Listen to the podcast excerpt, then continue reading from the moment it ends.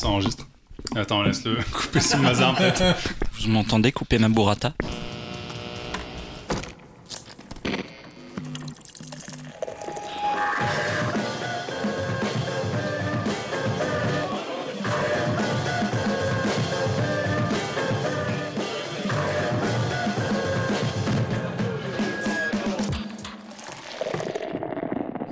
et bienvenue dans Happy Hour, votre podcast servi frais tous les mois par l'équipe euh, Clone Web que je retrouve autour de cette table ce soir. Salut Salut. Alexandre, Jean-Victor. Et on a le plaisir ce soir, euh, ce soir tout à fait, d'accueillir Stéphane Dreyfus, Bonsoir. spécialiste euh, S animation, journaliste, blogueur, et tu écris notamment pour La Croix. Exactement. Et euh, tu as été ramené dans les valises de Marc et Alexandre du Festival d'Annecy. On va en parler. euh, Oui, c'était pas Très, confortable d'ailleurs. J'espère Ouais, que le- voyage s'est bien passé quand même. C'est pas très sympa comme méthode. Et on va aborder, euh, on, on vous rappelle que le podcast est sous le label Bonus Track, euh, que vous, pouvez retrouver comme nous sur les réseaux sociaux. N'hésitez pas à nous suivre, etc., à commenter euh, chaque épisode, c'est un grand plaisir de vous, de vous répondre. On va donner le sommaire de cet épisode euh, du mois de, de juillet euh, 2021. Euh, on va revenir sur le festival d'Annecy, euh, qui fêtait avec un peu de décalage ses 60 ans. On parlera de la sortie de Luca, euh, qui est sorti sur Disney Plus directement malheureusement, euh, et qui était présenté en avant-première au festival. On va parler aussi de 20 000 lieux sous les mers, la version de 1916 que Marc nous a ramené, euh, qui sort bientôt en Blu-ray. Euh, Stéphane nous parlera de Jour de sable, qui est une bande dessinée. On reviendra sur Sans un bruit 2, Mm. la suite du méga hit euh, film qui devait sortir également. Là, on en- pourra le faire en ASMR. Non, arrête Alex. Bonjour. On pourra pas faire pas. Aujourd'hui, on va parler de Sans un bruit 2. Restez avec nous, ça va pas durer longtemps. Euh, on parlera également d'un documentaire assez étrange également, euh, Three Identical Strangers sur Netflix. Et on finira en musique, et pour une fois c'est moi qui vais en parler, avec Delta Cream, le nouvel épisode, nouvel épisode, n'importe quoi, le nouvel EP. album des Black Keys. Je suis fatigué, mais tout va bien, et je cède la parole à Marc.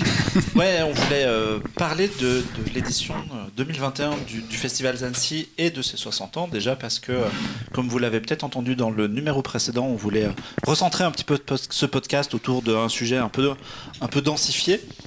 Et euh, le, le doublé Annecy plus la sortie de Lucas sur la plateforme Disney, c'était. euh, c'est- c'était l'occasion, c'était aussi l'occasion d'inviter un des meilleurs journalistes euh, spécialisés en animation de France, Stéphane, Oh là que, là. que j'ai le plaisir de croiser chaque année à Annecy alors qu'on est parisien, on se voit jamais à Paris. Donc on, avait, on, a, on a corrigé cette erreur pour, euh, pour aborder un peu voilà, le, le, le festival où on a, parlé, on a passé pardon, une semaine qui s'est déroulée il y a quelques jours euh, au bord du lac. Euh, à Annecy, euh, c'était le deuxième. Tout le monde se bat un peu le titre du premier événement cinématographique de euh, l'année. En réalité, euh, les, deux premiers, c'était Annecy et Cabourg. Désolé pour euh, Cannes, qui aurait bien aimé être en tête de liste. C'est la ils ont le- les organisateurs ont eu la bonne idée de maintenir ce festival en présentiel alors que tout était un peu incertain, donc tout était un peu installé à la dernière minute. Il y a eu moins de monde. Mais nous, on était très très contents, je crois, de, de, retourner. Alors, pour donner un peu des, des, des- chiffres aux gens, pour donner un peu une idée du volume de gens, il y a habituellement 12 000 à peu près accrédités. Là, le, festival a communiqué sur un chiffre de 8 500, sachant que la moitié est en ligne. Donc, ça fait 4 000 accrédités grand max au, au meilleur du festival sur place. Donc, pour les gens qui ont l'habitude d'aller, d'habitude la ville grouille de festivaliers, il y a des gens partout, ça parle anglais euh, tout, pendant toute la semaine et euh, on croise des célébrités à tous les coins de rue. Et là, cette année, c'était un peu plus léger, mais euh, on était quand même con- content de d'y retourner. Toi, euh, du coup, euh, Stéphane, comment tu as vécu cette édition Alors moi j'ai Bah, trouvé ça étrange, comme tu l'as dit, il y avait 4000 euh, accrédités. J'ai j'ai un peu farfouillé dans les archives de, du festival. Euh, ils ont sur leur site un historique qui est très détaillé. Et euh, en fait, c'est le niveau de d'accréditation euh, qui était celui de 1997. Donc euh, c'est c'est- Ah une autre époque. c'est carrément euh, un bond en arrière euh, pour le festival, même si effectivement il y en avait autant. Il y avait autant de festivaliers en ligne, enfin d'accrédités, puisque parmi les, les accrédités, il y a beaucoup de professionnels euh, au marché, et c'était donc trois fois moins qu'en qu'en 2019, donc euh, le dernier festival avant le Covid. Donc j'ai trouvé ça euh, très étrange parce qu'on avait, c'était un peu inespéré. On avait l'impression de vivre dans une dimension parallèle dans laquelle le festival d'Annecy se déroulait, alors que dans la vraie vie, on était encore euh, confinés devant nos écrans. Euh, donc j'ai trouvé ça quand même très heureux. Et puis il faut saluer euh, la ténacité et la, persévérance de, des organisateurs quand même qui, ont tenu bon et qui ont cru jusqu'au bout pour, euh, pour cette édition. Moi, je l'ai vécu euh, comme, euh, comme quelque chose de, de, de- voilà de- d'inespéré.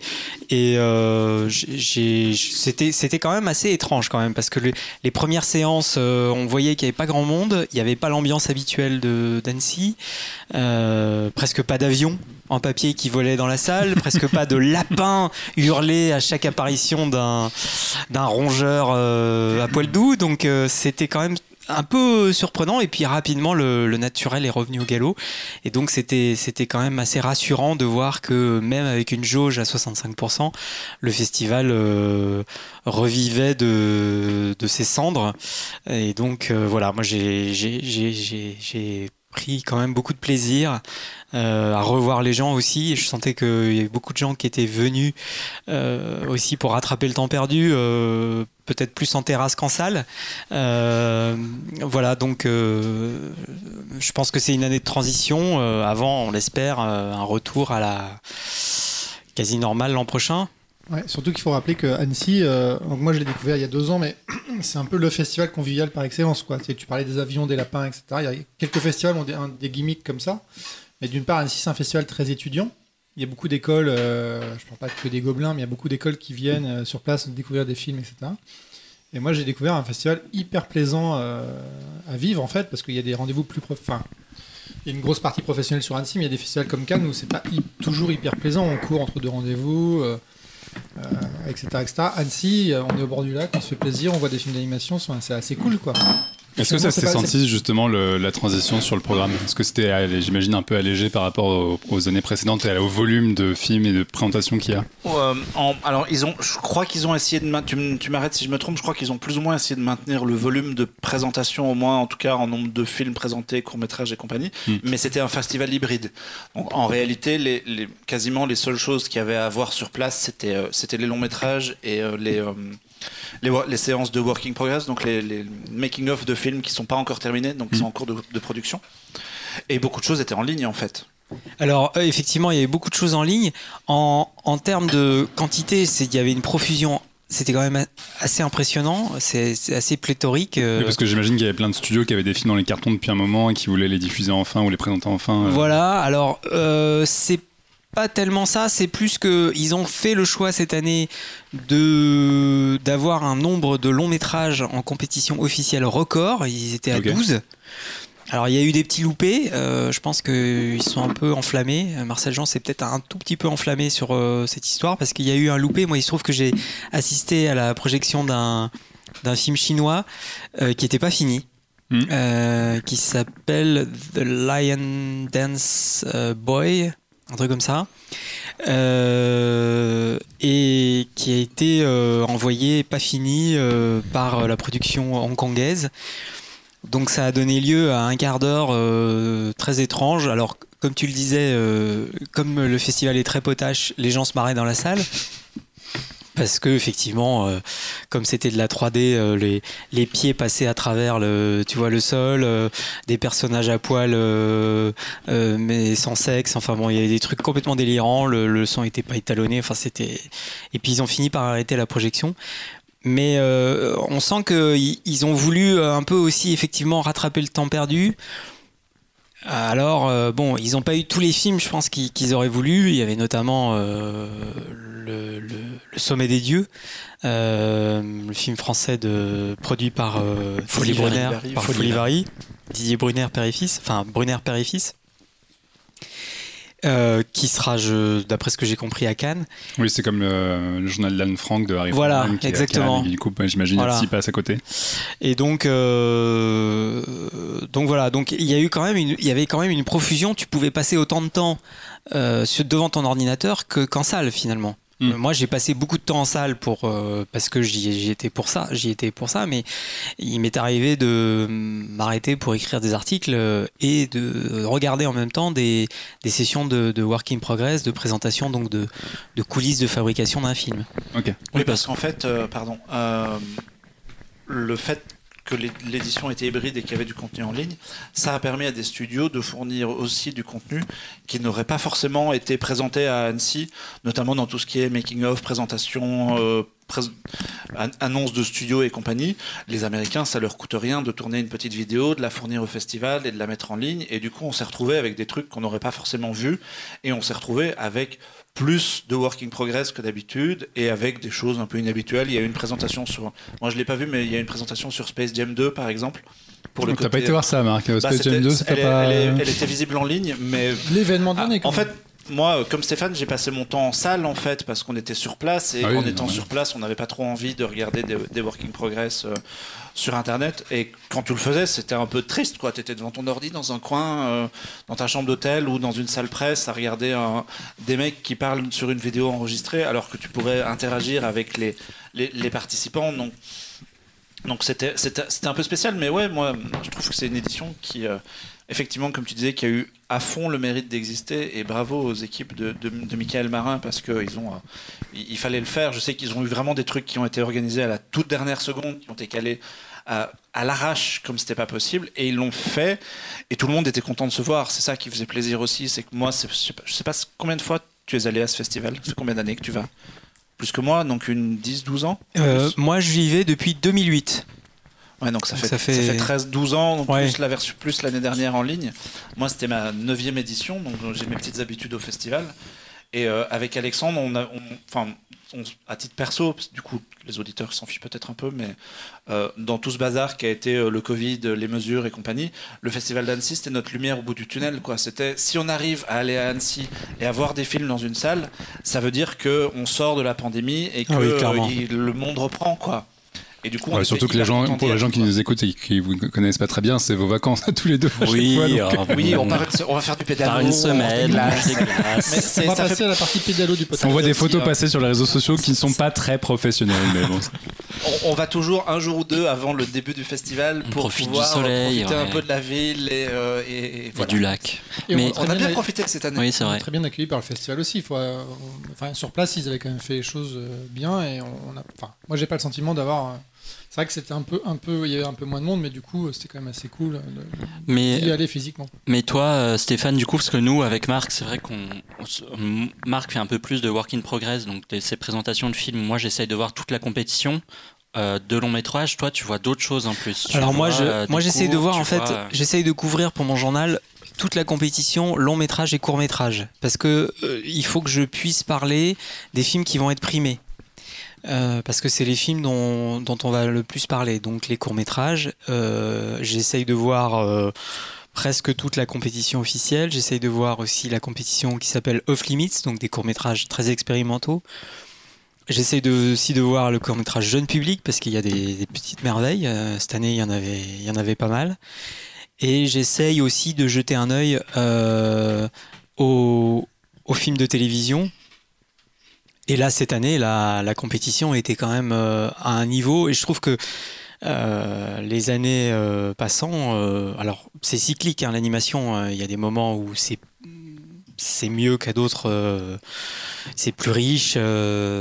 mais là, cette année, c'était quand même à un très haut niveau. Quoi. Il y avait quand même un épisode de, série de, de Yuasa qui est diffusé sur Netflix. Il y avait Vanille qui a été diffusé sur euh, un spécial qui a été diffusé sur euh, France Télévisions. Il y avait Maman pleut des cordes, autre spécial diffusé sur Canal+.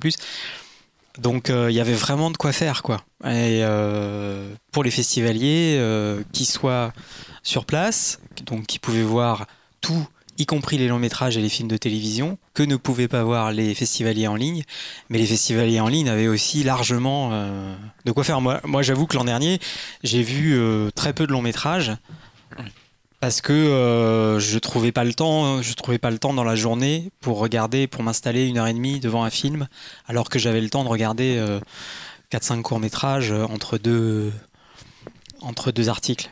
Ouais, c'est une des, euh, des forces de ce festival, et moi c'est aussi pour ça que j'aime vachement y aller, c'est qu'il y a beaucoup de choses en fait. La, beaucoup de- la majorité des festivals, c'est, c'est du long, et tu enchaînes les longs les uns après des autres.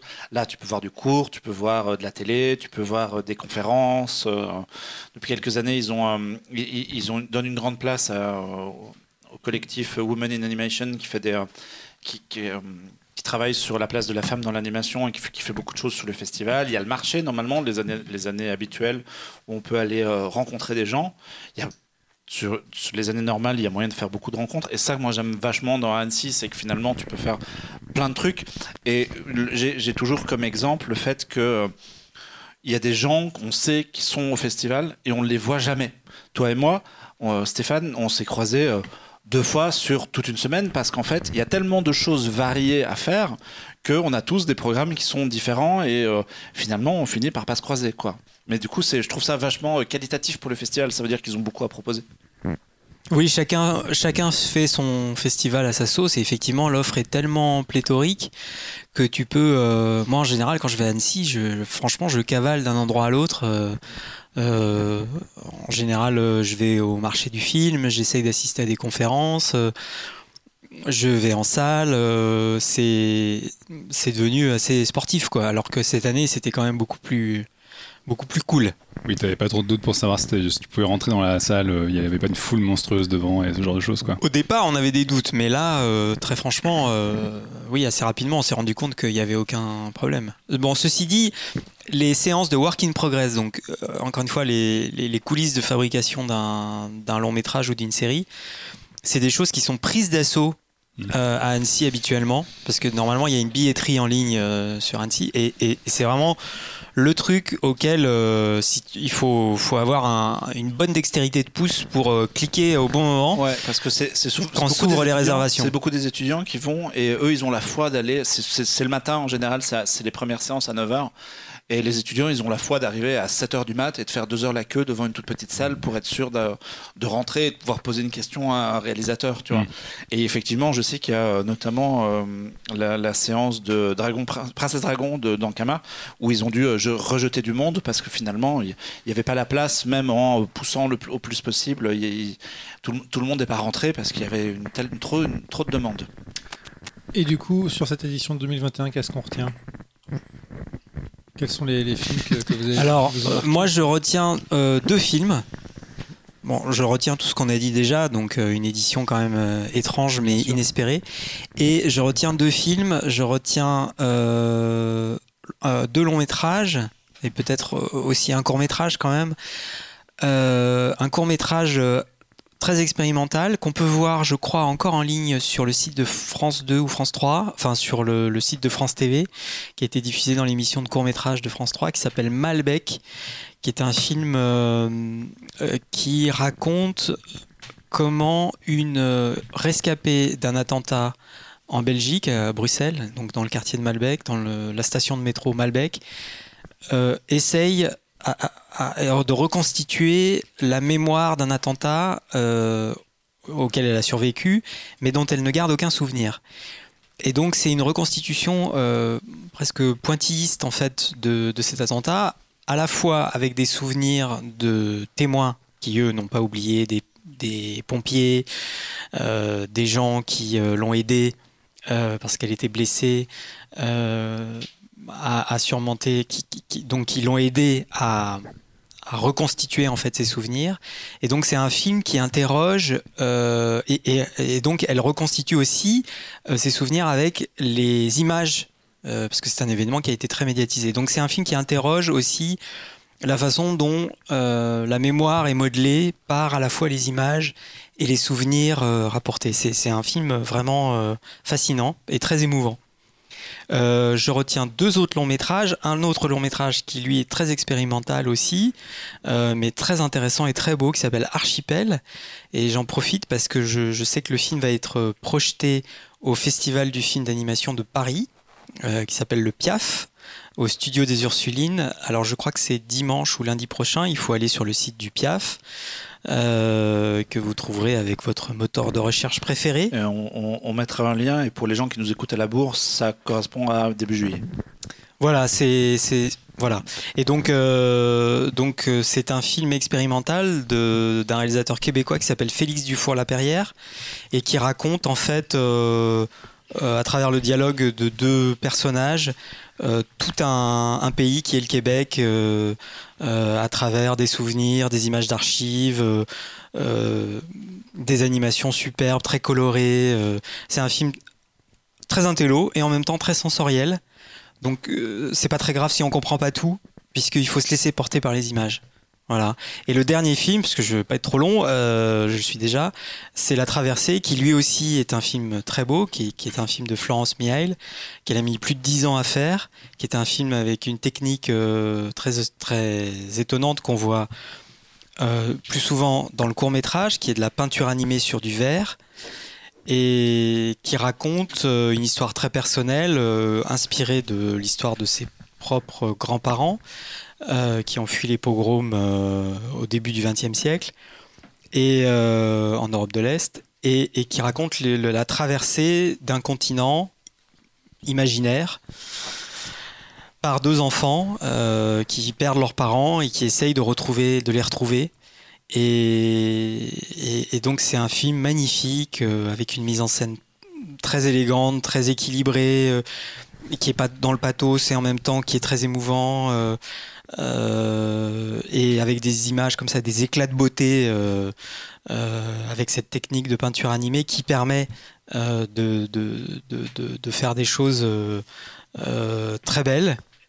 Et donc je crois que le film est également diffusé, également projeté. Alors je sais pas quand le podcast va être en ligne, mais qui est également projeté au Forum des images euh, incessamment sous peu. Je crois que c'est demain d'ailleurs, euh, mercredi 30. Donc, donc ce sera peut-être trop tard. Ce a sera trop tard, ce sera trop tard. pour les gens qui vont nous écouter et qui nous écouteront. euh, Voilà, mais le film sort. plutôt le 1er juillet. Le film sort le 29 septembre, si, Ah, si tout va bien, Voilà. euh, en salle, et je vous encourage à, à aller le voir parce que c'est vraiment très beau. Et on en, reparlera parce qu'il a eu la, mention du jury euh, au, au festival et euh, c'était a priori euh, mérité. Nous, Alexandre et moi, c'est le seul qu'on n'a pas vu. Oui. Et Ah sur, bah bravo les gars. et sur place, à côté du sur place, il a commencé à avoir une vibe autour de la traversée. On a dit mais merde, on n'a plus de Comme quand.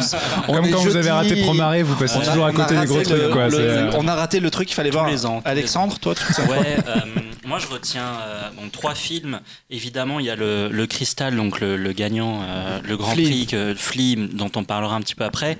Euh, non, moi, il y a le, mon film préféré de, du, festival s'appelle Poupele of Chimney Town. Euh, c'est un film d'animation japonais qui a priori devrait sortir euh, en décembre en France et c'est en fait l'histoire d'un petit garçon euh, qui a perdu son papa et qui habite dans une ville où il ne voit ni le ciel ni les côtes. C'est-à-dire qu'en fait la ville est recouverte d'une espèce de nuage de fumée et il va faire la rencontre d'un d'un espèce de monstre euh, fait de, de poubelles et, euh, et ils vont se lier d'amitié. Et euh, leur but va être de découvrir ce qu'il y a derrière ces nuages de fumée et en fait de, de, montrer au peuple de cette, de cette petite ville que les étoiles existent. Et moi, j'ai trouvé que c'était hyper inventif dans, la, dans la mise en scène. Il y a un vrai mélange 2D, 3D et je, trouve, enfin, je trouvais le film très très émouvant. Ça m'a ému aux larmes, j'ai trouvé ça vraiment génial. Et le deuxième, alors rien à voir, ça s'appelle Rotzbub, pas Rosebud. Euh, Rotzbub, c'est un film autrichien. Au début, j'avais pas trop envie d'aller le voir. J'étais un peu parti. euh, ça me, l'aspect visuel me dérangeait. C'était, c'est pas vraiment très beau. Les, les, les images qu'on voyait étaient pas hyper belles. Et effectivement, le film n'est pas non plus d'une beauté euh, criante. Mais en fait, euh, l'histoire est absolument euh, aussi barrée que chelou, que, que marrante. Et en fait, on suit un petit garçon qui est donc un sale gosse, qu'a priori Rotzbub voudrait dire euh, sale gosse en, en autrichien, qui est dans une ville donc autrichienne euh, dans les années 60-70, où il y a encore des gens qui aimaient quand même bien le Troisième Reich. euh, ils disaient quand même que c'était sympa. Et T'as Donc- pas voulu aller le voir direct. Non, mais je savais pas. Hein. C'était vraiment, vraiment visuel. Et en fait, euh, c'est un truc qui est complètement irrévérencieux euh, euh, et super drôle et absolument génial. Alors, je doute sincèrement que ça sorte en salle. Peut-être sur une plateforme en VOD à la Netflix ou quelque chose comme ça. Mais, euh, mais ouais, celui-là m'a bien, bien fait marrer. Et moi, je vais vous parler d'un film japonais aussi, parce que, alors chaque année au, festival, il y a une espèce de tradition qui veut que je vois des trucs tout nuls et qui me donne limite envie de sortir de la salle. Et cette année, en fait, la sélection a été quand même. Il n'y a pas de trucs qui m'ont méga transcendé de la mort, mais en même temps, j'ai trouvé que tout était euh, très honnête et j'ai vu des choses très sympas. Et moi, dans le, le dernier jour, on a découvert en séance spéciale un, un film japonais qui s'appelle Gyoko no Niku, Nikuko-chan, si je dis pas de bêtises, qui est euh, le nouveau film de A- Ayao- Ayumu Watanabe qui avait réalisé euh, Les Enfants de la mer. Le film n'a pas encore de, date de sortie en France et je crois qu'il a été euh, présenté à Annecy dans le but de se trouver un, un, dis- un distributeur. Et c'est un film qui m'a fait hurler de rire. J'ai trouvé les personnages assez fantastiques. C'est- J'imagine c'est- la je- séance et Marc au milieu de la salle qui c'est- hurle. Je l'histoire je euh, confirme. d'une d'une jeune fille et de sa mère euh, qui vivent dans un bateau dans un euh, dans un petit village du Japon et la mère travaille dans un dans un restaurant en forme de qui propose de la viande à griller. Il y a vachement de nourriture dans le film à la Miyazaki tout le temps. Ça donne très, très Et, faim. et- et dans la salle, il y avait un espèce, de- on l'a vu en, en fin de journée en plus, il y avait un espèce de bruissement dans la salle de non mais on a tous faim, sortez-nous de là, on va laisser nous aller manger des sushis quoi. C'est souvent le cas. Moi, je l'ai pas vu, mais c'est souvent le cas dans les films japonais. Ils sont. Il y a Ouais, toujours une être de la scène. bouffe, Il y a ouais. toujours un moment où ils se mettent à. Là, il y a vraiment beaucoup de à manger des trucs pas possibles et on a elle qu'une envie, c'est de. le matin aussi. Et euh, c'est c'est la relation entre, la, une- entre une mère et une fille, sauf que en fait, la, la- la mère est une, un personnage haut en couleur. euh, que, la, que, que la fille compare très régulièrement à Totoro. Il y a beaucoup de références à, à Miyazaki dans, dans, dans, le, dans le long métrage. Et effectivement, elle, elle est, elle est vraiment très très drôle. Et il y a une espèce de mélange entre euh, du drama mignon à la japonaise, comme euh, on a l'habitude de le voir là-bas, un petit peu à la José le tigre le poisson. C'est c'est mignon et gentil. Et en même temps, il y a ce personnage truculent qui, qui surgit de temps en temps dans l'histoire, avec beaucoup d'humour. Et euh, ça, je me suis vraiment la- laissé emporter et j'espère que ça va convaincre les, euh, les, les distributeurs euh, de, de, de l'embarquer. C'est spécial, hein, c'est Ah ouais, très très moi, japonais. C'est très très référencé. C'est complètement dans la culture japonaise. C'est un peu limite par moment quand même. Il y a des moments où, où l'humour est un petit peu limite, oui. J'avoue qu'on était. été pour la bouffe. Mais euh, non, non, moi ça, moi j'ai vraiment a adoré, J'ai adoré le film. Je me suis, je me suis bidonné devant devant les textes du personnage, les dialogues et la manière dont c'est amené. La Il aura marqué comparaison ça à- sur la fiche bidonnant Clone Web. la, la- Et- la et- comparaison à Totoro aussi était, était, était vraiment très bien faite à plusieurs moments. Donc franchement, je, je me suis laissé porter par ce truc-là et j'espère que ça cartonnera. Et, et vu que moi j'ai passé 48 heures au festival, je peux, je peux dire que j'ai vu un- quelque chose? J'ai vu un film, donc Ah, Et c'était C'est un peu mon choix du festival. Euh, non, mais justement, José, les tigres, le tigre Ouais, le tigre poisson, qui est sorti en salle. euh, qui est disponible, ouais. Chez Eurozoom. qui, qui, du coup, moi j'ai trouvé assez beau, même s'il est perfectible. Euh, je trouvais que le- le- la question du handicap était assez rarement euh, évoquée déjà de- dans le cinéma au global, mais en, en plus dans le cinéma d'animation. Et que euh, voilà, il y a des moments où j'ai un peu décroché du film, mais je trouvais la trame de fond euh, assez séduisante. Et après, c'est un film japonais assez classique avec euh, sa patte graphique à la japonaise, mais c'était une belle ouverture et ce sont nos amis d'Eurozoom qui Ouais. Ouais, c'est Eurozoom qui l'a sorti. Ouais. et on les embrasse. Et bah, si c'est en, pardon, si c'est en salle, euh, n'hésitez pas. Et on peut aussi citer euh, les. En tout cas, j'ai pas noté. Il y a... Alors, il y a eu 1000 prix cette année parce qu'il y a de plus en plus de partenaires. Donc, il y a eu le, le- il y a eu plein de jurys qui ont récompensé plein de choses. Mais on peut citer en long. On peut citer donc Flea dont on a parlé, qui a qui a été récupéré par Arte et qui aura probablement une sortie salle quand même parce que je crois qu'il y a un distrib qui au court, si je dis pas de bêtises, qui Oui, s'est collé. Et ma famille afghane aussi, qui a eu le, le prix du jury, qui était un- une, une belle histoire. Et belle euh, le, ouais. le doublé euh, Flea, ma famille afghane sur autour de, de l'Afghanistan, des problèmes du pays et des gens qui veulent le fuir, où y rester. Je trouve que ça fait, ça fait un joli doublé en plus. Donc J'ai- J'ai j'ai un trouvé moi que beaucoup de, enfin beaucoup euh, en, en bien, hein, pas pas en trop, euh, de, de longs métrages en tout cas sur euh, sur tout- toutes les problématiques de, de réfugiés politique. Euh, moi, c'est un, un sujet. Je sais pas si tu as eu ça aussi dans les cours ou pas forcément.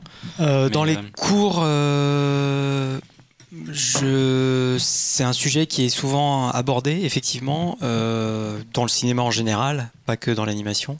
Là, cette année, euh, je, je vois pas de film qui a cette question. Ça me ça vient pas à l'esprit. Euh, moi, je trouve que c'est c'est un sujet qui est casse-gueule parce qu'il peut être euh, abordé de façon un peu un peu lourdingue ou démonstrative ou trop didactique. Il y avait un autre film en compétition qui s'appelait Lamias Poème que Oui.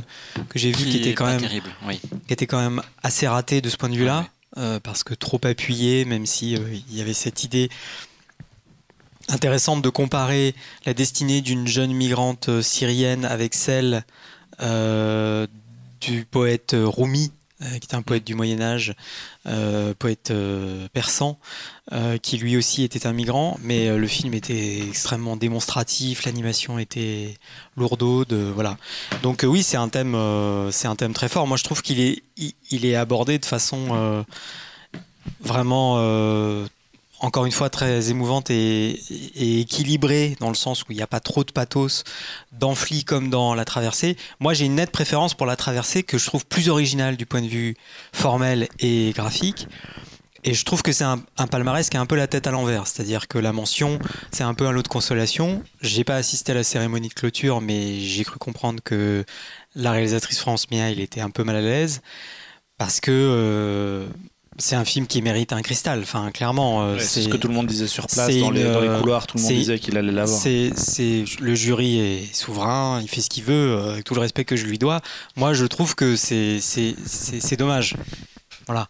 Maintenant, Flea est un film très intéressant, mais je trouve que il est très proche de ce qu'on a pu voir par le passé. Alors, c'est pas non plus des milliers de films, mais ça ressemble beaucoup quand même à cette espèce de de thérapie par l'image euh, et par la parole euh, qu'on a pu voir dans Valsa avec Bachir de façon beaucoup plus Mhm. puissante et beaucoup plus euh, intéressante euh, sur euh, la façon dont la mémoire est occultée, la façon dont on se ment à soi-même, de toutes les omissions qu'on peut faire dans, dans son témoignage. Donc c'est un film qui est très intéressant, mais qui est pas du tout euh, aussi fort, je trouve, que La Traversée. Donc je, je trouve ça dommage pour le, le cristal. On n'en a pas trop parlé de Flea du coup, mais en fait, ça raconte un. C'est une espèce d'interview animée. Ouais, c'est c'est un. ce qui est- ça, ça rejoindra un sujet de tout à l'heure il y a, des, points communs, mais c'est une volonté de, faire du documentaire animé. C'est pas le premier qui fait ça, mais moi je trouve ça vachement intéressant d'utiliser l'animation pour ça parce que ça permet plutôt que de plonger dans des images d'archives ou de chercher à faire de la reconstitution euh, avec très peu de moyens. Bah là, ils ont, euh, pu raconter l'his- l'histoire de euh, cette personne qui fuit l'Afghanistan pour, monter en Scandinavie. En- réellement, en fait, ça raconte pas. C'est probablement en partie romancé, mais effectivement, lui, il raconte son histoire. C'est vraiment la per- c'est du docu, hein, donc c'est vraiment le- la personne qui euh, qui raconte son histoire. Les, les- tout le monde est réel dans cette histoire-là, et, euh, et l'utilisation de l'animation pour ça, moi, je trouve ça hyper intéressant. Alors il a utilisé l'animation, je crois, euh, pour protéger justement Oui, les, témoins. C'est l'argument essentiel. Euh, moi, je trouve que c'est bon, c'est c'est intéressant la façon dont il l'utilise parce qu'il y a deux, en fait, deux régimes d'images. Il y a un régime d'image animée très classique euh, qui ressemble un peu à de la BD animée, euh, euh, sobrement animée, on va dire, un peu à Oui, l'économie. C'est du, c'est Oui, du- c'est sage. c'est du 12 images par seconde, je Voilà. pense, par moment. Euh, et donc, euh, et, et- et les souvenirs douloureux du, du- du- du- de la personne qui raconte de ce, ce- ce personnage, de ce migrant Amine, qui sont eux comme esquissés. Je trouve assez beau ces, ces séquences. Euh, euh, esquissées comme ça, euh, comme si euh, on était plongé dans, son, dans sa mémoire et on revivait ces moments difficiles. Après, je, trouve que c'est intéressant parce que ça interroge justement la valeur du témoignage. En histoire, les historiens interrogent beaucoup la valeur du témoignage pour dire le témoignage c'est très bien, c'est très important que des rescapés euh, ou des gens qui ont vécu des événements historiques témoignent, mais il ne faut pas le confondre avec la science historique. C'est-à-dire que dans un témoignage, il y a forcément une partialité, puisque c'est quelqu'un qui, qui raconte sa vérité, sa réalité, et il y a forcément des omissions. Et c'est ce que raconte le film. euh, de, de façon. Et je trouve que c'est très intéressant de ce point de vue-là. Voilà. Après, c'est c'est un film, euh, effectivement, aussi par ailleurs. Euh, très bien contextualisé dans l'époque avec une, une bande sonore très entraînante. Euh, moi, je trouve que la séquence du début avec euh, Take On Me, elle est, Mm. euh, elle est super, surtout quand on pense au clip qui lui-même était animé en dit, partie. c'est. Euh, Et donc ça sort chez Arte euh, à la fin de l'année a priori, normalement, sauf euh, Arte, haut et court, long, euh, on, on suivra euh, la sortie avec euh, intérêt. Avec, avec le web, évidemment. Évidemment. Euh, ça, ça me donne l'occasion, euh, avant de, de passer à l'extension un peu du sujet Annecy, de, de parler un tout petit peu de XR at Annecy, euh, puisque le festival dispose d'une section euh, spéciale réalité virtuelle et nouveaux formats un peu. Euh, on retrouvait notamment des stands de Arte aussi et de, et- et de quelques partenaires. Et il y a une compétition de, films en, en réalité virtuelle qui est euh, annexée à Bonlieu. Et je voulais juste faire un petit coucou aussi à l'équipe qui a programmé ça, puisqu'ils ont réussi à ramener, euh, à refaire en physique euh, une exposition donc avec des casques de VR, etc. Et, euh, et une sélection qui était plutôt une sélection de, projets déjà vus pour la plupart dans d'autres festivals, mais qui avait le mérite d'être de grande qualité. Et c'est un film d'animation assez joli, Replacement, qui a gagné le, prix vert pour, pour cette année. Et c'est un, c'est un film, euh, une coproduction entre la Philippine et, et la France et la- et l'Allemagne, si je, ma mémoire ne me trompe pas. C'est un très très joli film qui peut être aussi un film euh, pour découvrir la VR, pour ceux qui ne connaissent pas très bien et qui n'ont jamais mis un casque sur leur tête. C'est assez, euh, assez joli. Est-ce qu'il est accessible justement? Alors, les films VR sont un peu moins accessibles que les longs métrages, etc. Mais il est, il est distribué par une boîte française qui s'appelle euh, Diversion, qui est un distributeur, un des distributeurs les plus en vue de- du secteur. Qu'on peut espérer le voir un jour, euh, peut-être, euh, dans quelques, store, dans quelques lieux ou un store en ligne. Euh, et puis ça reste un film d'animation de quelques minutes et pas un, un jeu vidéo. Donc on, on croise les doigts pour qu'il ait, il ait une belle carrière encore à, à venir et il remporte pas mal de prix. Euh, voilà, en plus du marché où il y avait quelques whips euh, XR, etc.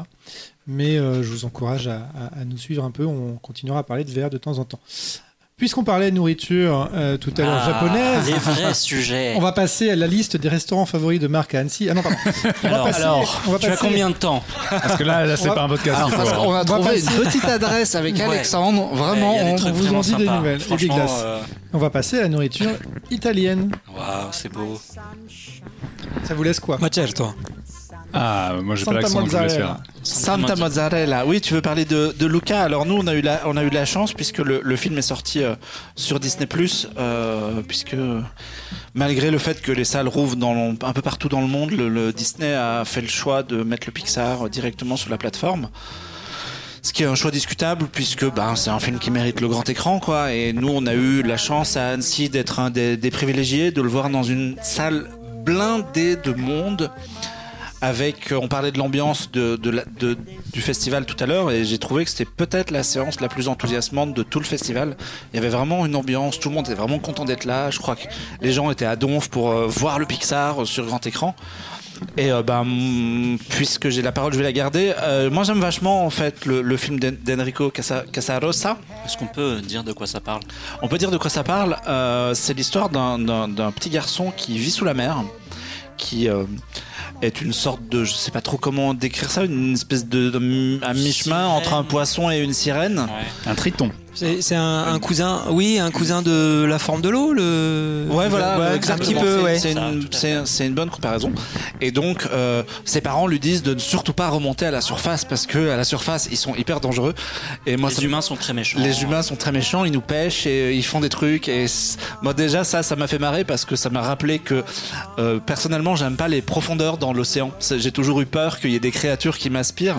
Et du coup, euh, voir le- l'effet inverse. Le- le- le- le- la notion inverse, ça m'a fait marrer. Et donc, ce, ce jeune garçon, Luca, va sortir. En sortant de l'eau, il prend euh, une apparence humaine instantanément. Et il va rencontrer un autre garçon. Et euh, bah, ce sont des adolescents qui ont euh, 12-13 ans. Et euh, on est en Italie dans les années, euh, je sais pas quoi, 50, 60, un truc comme ça. Une époque un peu joyeuse où. on a envie de chevaucher une Vespa et comme eux, on a envie de se dire, ben, fuck les parents, euh, laissez-nous tranquilles, on se barre, Allez, euh, on se barre à deux, euh, on prend une Vespa et on va faire, on va faire le tour du pays. Et c'est un peu le pitch de base auquel il faut ajouter le fait que, voilà, pour euh, ils rencontrent une jeune fille qui va les entraîner à participer à une course. La course qui consiste notamment à nager, à faire du vélo, à manger des pâtes. Parce que ça mange beaucoup de pâtes dans le film et à nager. Et eux, comme ils cachent un peu leur identité de poisson, ça va leur poser des problèmes puisque tout le film repose sur le fait que s'ils se font mouiller, leurs écailles, apparaissent. Et évidemment, ils ne veulent pas que, les humains le sachent, ils veulent trouver leur place au sein des humains. Et euh, voilà. Euh, que, qu'est-ce que vous en avez pensé autour de cette table?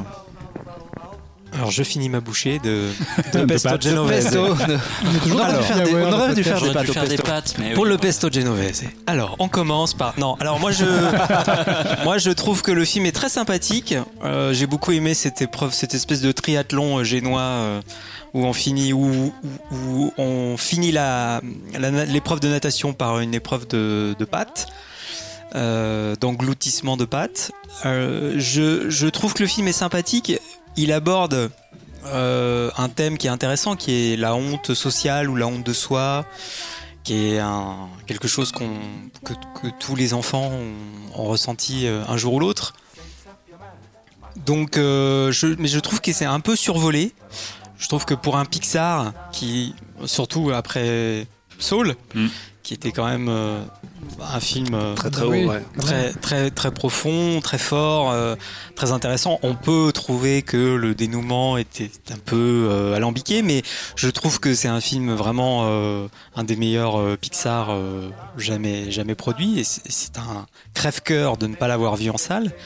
Moi, j'ai pas eu l'occasion d'aller voir Luca en salle, donc je pense que tu as tout à fait raison. euh, Il y a une partie du plaisir. Le cinéma, c'est à la base un art forain. Et il y a une partie du plaisir qui est de le voir euh, en salle avec euh, des gens qui, qui sont contents de, de voir un, un très bon divertissement. Moi, je trouve que ça manque un peu de, de profondeur, justement. Et qu'on on reste un peu trop à la surface de l'eau. Moi, moi j'aime beaucoup, euh, j'aime beaucoup. J'ai passé un bon moment parce qu'il fallait bien que je le passe à un moment. Ça y est, la vie. Euh, j'aime beaucoup. Je trouve visuellement ça claque. Enfin là, pour le coup, c'est aussi beau que Soul et je trouve que le, le jeu de lumière, de texture, euh, c'est vraiment assez assez incroyable. Je suis, globalement assez d'accord avec, ça. C'est un, Pixar qui est très plaisant. C'est pas un Pixar majeur, hein, forcément. Moi, il y a un petit truc qui, m'embête un petit peu entre guillemets sur le film, c'est que pour moi, c'est résolument un film sur l'homosexualité. Et, euh, pour moi, Pixar va pas au bout de son sujet. Alors évidemment, on, on connaît Disney qui est très frileux avec ça, et ils l'ont déjà été sur euh, La Reine des Neiges. Euh, là, pour le coup, ils avaient un boulevard devant eux, en fait. Il manquait ce petit truc à la fin, euh, qui était ce petit, ce petit truc qui faisait euh, vaciller le ouais. film et qu'ils assument jusqu'au bout, parce que effectivement, c'est pas assumé. Je me souviens qu'à la fin, il y a un des deux personnages qui dit euh, You make me came out of my euh, island. Et je m'attendais presque à ce qu'ils disent euh, of my closet quoi. Donc euh, donc c'est vrai qu'il y a il y a ce, ce petit truc ce petit ce petit basculement que j'aurais que j'aurais aimé euh, qui ait lieu euh, à la fin. Mais à part ça euh, c'est c'est très marrant c'est c'est super mignon et euh, et la recette de pâtes je l'ai testée je peux vous le dire elle est excellente. Mais alors, cette interprétation, elle est, elle est possible? Euh, mais euh, évidemment, euh, en interview, les gars de Pixar, jamais ils te diront Euh, que bien c'est ça. sûr mais ça Parce c'est qu'ils sont d'une hypocrisie. mais ça c'est comme, Moi, c'est comme sur la Reine des Neiges c'est exactement la C'est même comme chose. sur euh, Zootopie, c'est comme sur, tous les films. Il n'y a aucun message politique. Et puis, euh, euh, dès qu'il y a un Trump élu au pouvoir, euh, Ouais. tout le monde lève le poing. Donc, euh, non, non, moi j'ai vécu la chose avec les gars de, de Disney sur Zootopie notamment. Non, non, c'est pas du tout un film sur le racisme. Euh, non, non, pas du tout. Euh, c'est juste parce qu'on est des Ah gars bon différents. euh, Et puis, c'est les mêmes mecs quand ils reçoivent l'Oscar euh, qui lèvent le poing, effectivement, et qui. Donc euh, cette interprétation, effectivement, elle est, elle est très plausible euh, parce que cette histoire d'amitié entre ces deux garçons, elle est effectivement euh, intéressante. Mais je trouve que c'est pas le seul thème, tu Non, vois, non, bien sûr, bien parce sûr. qu'il y a, il y a quand même beaucoup cette idée de De trouver sa place. de trouver sa place, tu vois. euh, Mais je trouve que ça peut. ça peut aussi être la honte sociale, tu vois, ça la honte tout- de pas être du bon quartier, du pas être. Oui, c'est ça, c'est comment euh, deux peuples, quelque part, euh, ont des stéréotypes les uns sur les autres et n'arrivent pas à dépasser ces Mais, idées-là. mais je pense que tu as raison. S'il était allé droit au but euh, sur le thème que, que toi tu y as vu, euh, le, film, de toute façon, plus on est personnel, plus on est universel. C'est un, enfin, moi je pense c'est une grande règle. Plus on dit des choses euh, intimes et personnelles et précises, plus on est universel. Et là, effectivement, ça manque de ça. C'est pour ça que moi je trouve que ça reste euh, superficiel. Non, mais moi je te rejoins sur. euh, moi je l'ai vu donc de chez, en chez moi, euh, des conditions euh, pas en salle. Sur une Euh, télé nulle Sur une télé, Non, sur un iPad. Euh, dans, mon bain, il a fait sur une mon séance Apple Watch. Et, et je, et mon argument se tient puisque j'ai vu, j'ai vu Soul euh, en décembre dans les, à peu près dans les mêmes conditions malheureusement, à mon grand regret. Et Soul, j'ai été complètement emporté par la chose, sauf évidemment la dernière séquence qui nous laisse complètement sur notre fin et qui est même à rebours du film. Mais je trouvais le film tellement merveilleux, tellement original, tellement euh, universel justement que je, me posais moins la question. J'étais, j'étais vraiment absorbé par le truc. Euh, là, Luca, euh, alors c'est beau, hein, je dis pas que c'est pas joli, mais j'ai l'impression qu'en termes de scénario, c'est quand même assez simpliste, c'est que justement les grandes idées qui sont véhiculées à l'arrière, et je pense que Pixar savent le faire quoi qu'il arrive, on passe d'une séquence à une autre, on se demande vraiment un peu vers quoi on va. C'est que moi, il y avait un, ennui un peu poli devant la chose. Euh, je trouve que c'est vraiment un, Pixar assez, assez mineur au final, quoi. Même du point de vue graphique, il n'y a pas la recherche graphique qu'il y avait dans Soul où Non, il y avait je- ces je- personnages, Ouais, la, li- la- la la lisière de l'abstraction. sur les lumières, en fait, le jeu, le jeu des Oui, il y, a lumières. des, il y a des moments Moi, il y, a- il y a un côté que j'aime cartoon, bien. Voilà, c'est- c'est le côté cartoon qui me plaît énormément, qui change un peu des Pixar qui peuvent être euh, assez réalistes. Il y a même ce passage, un moment où il se casse la gueule en vélo et puis il voit, au lieu de voir des petits canaris ou des petites étoiles autour de sa, autour, autour de sa tête, il y a des petits anchois. Et voilà, ça c'est le genre de truc que je trouve assez sympa et qui change un petit peu de Ouais, Pixar. très BD. Tu l'as mais vu, très- Jean-Victor Ouais, ouais, je l'ai vu. Et euh, je suis plus du côté de Mathieu. Euh, non, non, mais alors, en fait, oui, non, je, je trouve que le, c'est marrant parce que Mathieu a dit qu'on sait pas trop où on va, et moi je trouve que c'est l'inverse. C'est-à-dire que le film commence, tu sais à peu près quelle scène va avoir lieu à quel moment et comment ça va se dérouler parce que c'est, c'est très, en fait, j'ai plus l'impression de voir un Disney euh, un peu old school et j'adore Disney, hein, mais je trouve que venant de Pixar et surtout après effectivement Soul qui était qui allait très très loin et qui arrivait à une fois de plus à simplifier et à rendre accessible des thèmes un peu profonds, c'est quand même un peu décevant derrière de passer sur un truc comme euh, Lucas et surtout que moi je, trouve que graphiquement au contraire c'est un peu décevant aussi parce que tu parles de cartoon mais le cartoon c'est pas juste avoir un design un peu kawaii. Moi typiquement là j'ai halluciné parce que j'ai vu les figurines Funko Pop de Lucas, bah c'est littéralement le design du film. Ils, se sont pas fait chier à adapter quoi que ce soit. En fait c'est des, trucs un peu cartoon, mais le, cartoon et on, on le sait en ce moment parce qu'il y a une vraie évolution dans l'animation américaine avec ce qui se fait notamment chez Sony Animation et ce qu'a fait Gendy Tartakovsky sur euh, Hotel Transylvanie. Le cartoon ça passe aussi par l'animation en tant que telle, c'est-à-dire la façon dont tu joues sur les mouvements, dont tu déformes tes personnages, etc. Et là-dessus, Pixar, ils restent quand même avec leur école un peu classique de justement les personnages, ils ont toujours la même forme, même s'ils tombent, s'ils tournent, etc.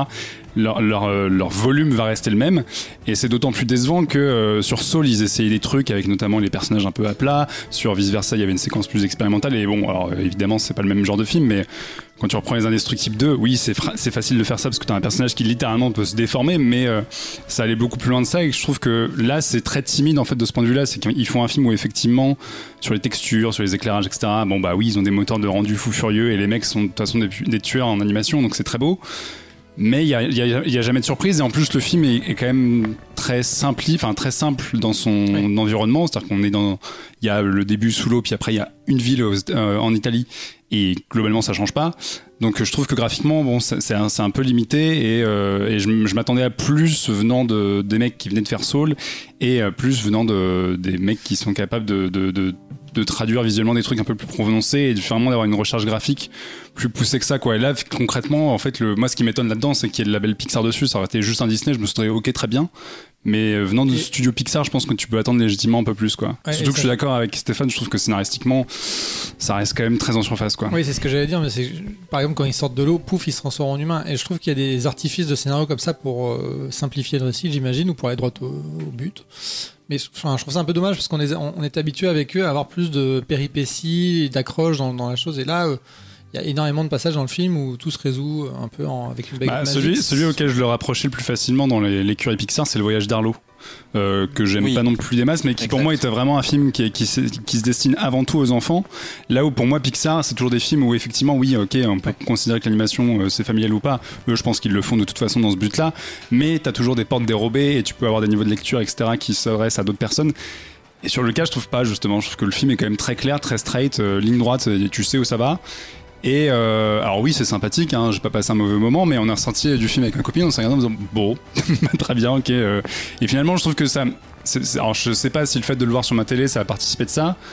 Mais je me suis dit ouais, j'aurais vu ça au cinéma, j'aurais été un peu déçu et bon bah euh, c'est triste et je souhaite pas du tout au film de sortir tous sur ma télé. Mais mais quelque part, je regrette beaucoup moins que Soul où là Soul oui, j'aurais voulu le voir sur grand écran quoi. Je pense que le, film doit prendre quand même une autre dimension en salle. Parce qu'il y a quand même ces beaux décors. Moi, moi ça me oui, fait très- plus. c'est fouillé dans le réalisateur avait fait un très joli court métrage, Ouais, La Luna. La Luna. La Luna, Ouais. qui ressemblait un peu à un, un livre de jeunesse euh, joliment illustré euh, et animé. Et c'est un peu l'impression que ça donne là aussi, c'est-à-dire une histoire euh, euh, jeunesse. euh, moi, je trouve que c'est pas trop le voyage d'Arlo, parce que le voyage d'Arlo, c'était quand même assez Ah, C'était sombre. plus enfantin le un- voyage un peu d'Arlo, dark. aussi. mais- le voyage d'Arlo, je sais, a traumatisé beaucoup d'enfants. Ouais. Moi, je- j'en connais. Mais après, c'est aussi la différence. C'est sont le- sortis en hurlant de la salle. Le voyage d'Arlo, je, je suis pas très fan du film. J'ai vraiment l'impression de voir Franklin chez les dinosaures, mais il y a deux trois scènes qui m'avaient. Ah, c'est vrai, c'est Arlo, c'est compté deux par deux là, c'est ses chaussures, etc. Il a pas de chaussures, mais. Mais Arlo, il y avait deux trois scènes où t'avais la puissance de Pixar, notamment une scène où il dessinait sur le sable. Je pense que tout le monde s'en souvient. Exactement. T'avais une fulgurance dans le film qui te faisait monter les larmes et tu faisais, ok, ouais, je, je suis pas fan du film, mais il y a Pixar derrière. Sur euh, Lucas, il y a deux trois scènes effectivement un peu plus fantasmagoriques quand il part dans sa dans ses voyages, quand il vole et que le- les décors changent, etc. Mais je retrouve pas cette cette puissance lyrique là qu'il y avait dans la Luna mais bon après la Ouais, Luna ouais. c'est plus simple mais euh, Non mais même dans les personnages, la- la- le personnage de la, la petite fille, c'est c'est un faire valoir. Enfin, elle, elle a aucun intérêt. Enfin, c'est étonnant euh, chez Pixar où Mm. les, les personnages féminins sont maintenant. euh, si t'as pas un personnage féminin fort, enfin le Raya, c'était quand même. euh, Ouais, mais le- du coup, ça rejoint. Là, ça rejoint comble. l'interprétation d'Alexandre qui veut que le, le film soit Oui. orienté entre euh, une histoire entre deux garçons. Et du coup, c'est pour ça que la fille, elle est, euh, elle, elle est complètement secondaire. D'ailleurs, moi, je, je repense, sans vouloir trop spoiler la fin du film, elle est absente de la scène de fin. Oui. La scène, de, la scène du train, elle n'apparaît même pas de très très loin en fait. Et, Spoiler donc. hein. Pardon. et, et du coup, euh, alerte et, et du coup, c'est pour, c'est, c'est pour ça que, comme Alexandre, moi, moi, en fait, le, le- je suis d'accord avec ce que vous dites, Il y a- mais ce qui m'a intéressé, en fait, sur le film, c'est euh, déjà le sous-texte, le sous-texte gay, et puis aussi le côté euh, trouver sa place, comme tu disais. C'est, quasiment un film sur le racisme, en fait, puisque euh, c'est, euh, le, le- Surtout à la fin, quand on se rend compte que bah, finalement, en fait, euh, c'est pas parce qu'on est différent physiquement qu'on peut pas tous vivre ensemble. Euh, c'est ce sous-texte-là, et aussi le, le- c'est un des rares Pixar qui euh, accroche le style d'un auteur. Donc là, visuellement, les personnages sont un petit peu dans l'esprit de, de la Luna. Le, le- le vieux monsieur avec la grosse moustache, c'est un peu le, le même design de personnage.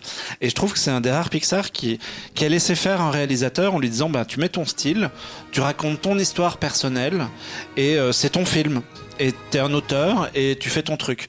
Souvent chez Pixar, c'est pas le cas en fait. Tu peux pas trop dire. euh, Il y a, y a visuellement ils sont souvent un peu interchangeables c'est toujours on est un peu toujours dans le même esprit là je trouve que même si effectivement le déroulé est, euh, pas terrible et si euh, faire une course avec des épreuves c'est vraiment scénaristiquement le truc le plus feignasse du monde euh, je trouve je trouve qu'il y a la patte de Casarossa dans l'histoire et moi j'ai trouvé ça plutôt cool à regarder Ouais, mais après, tu vois, pour reprendre le, principe de l'auteur, bah, typiquement, c'est compliqué, encore une fois, pour Lucas, mais derrière, juste avant, il y avait Saul.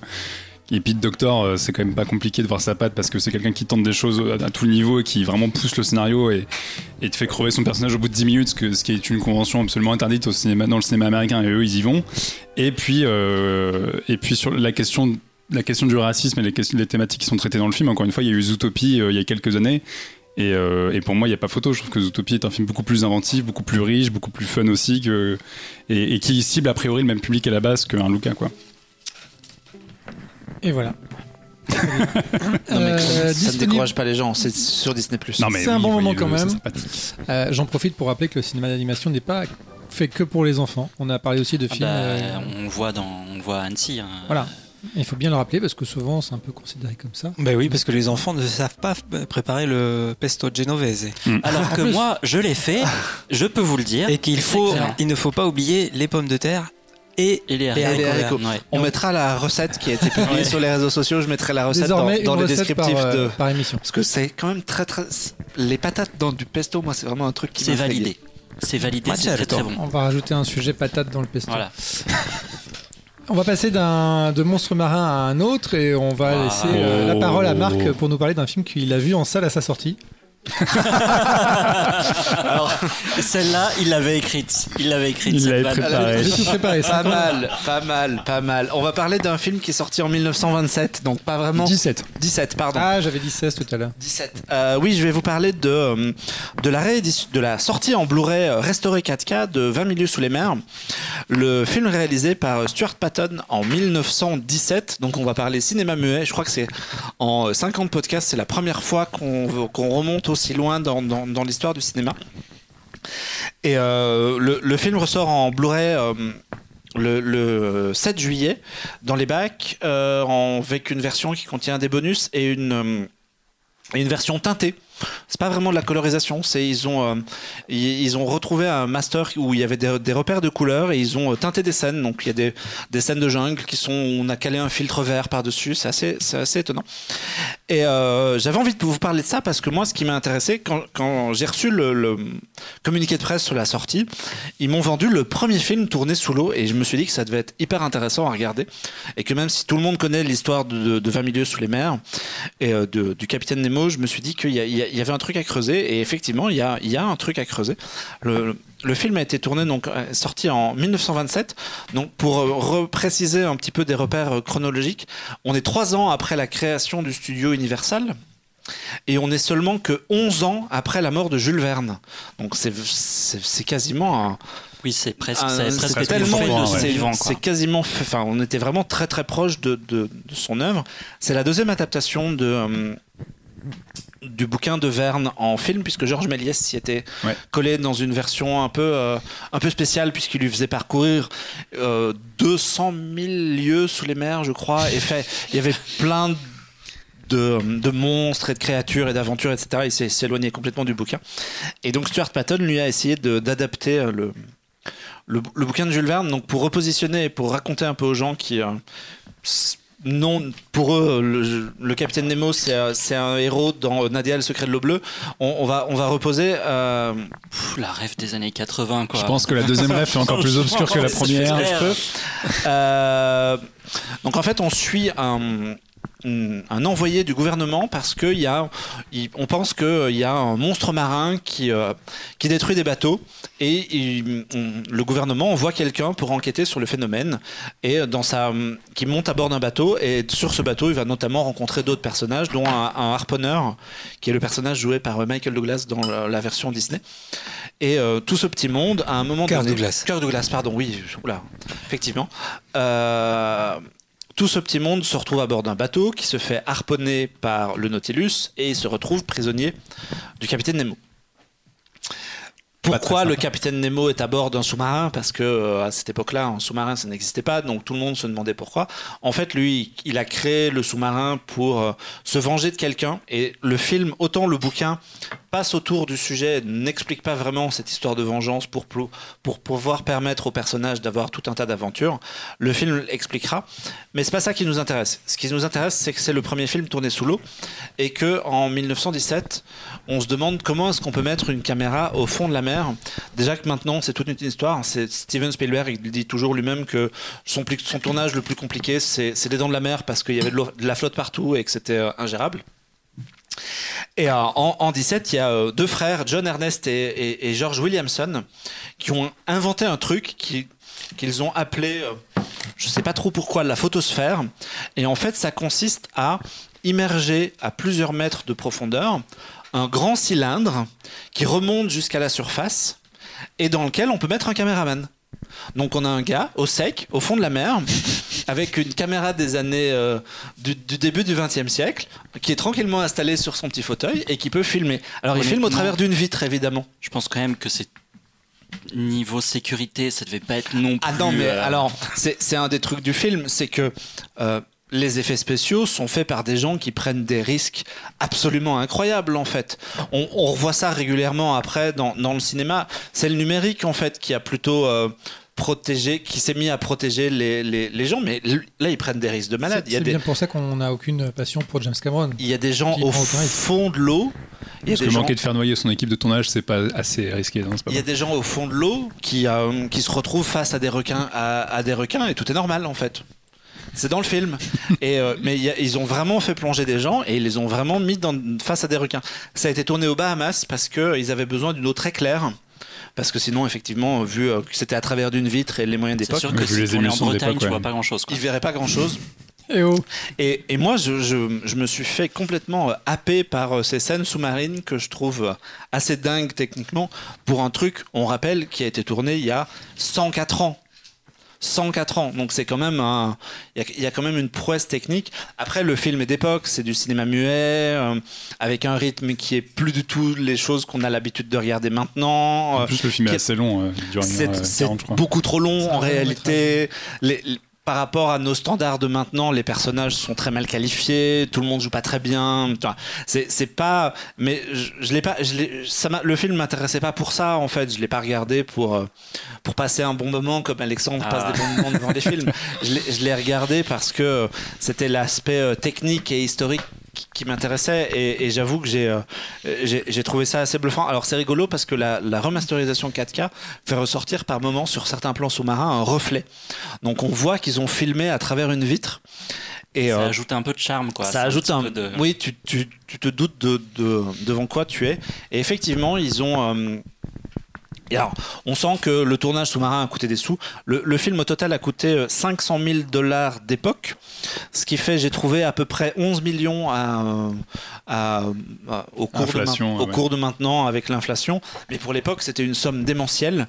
Ils ont tourné sous les tropiques. Il y a, il y a, il y a une scène en Inde. euh, Ils ont euh, fait exploser un bateau. euh, Ils ont Ah fait des choses assez, assez, assez dingues pour l'époque. Et chaque fois, c'était euh, comme c'était les débuts du cinéma, à chaque fois que tu fais un truc comme ça, tu inventes quelque chose en fait.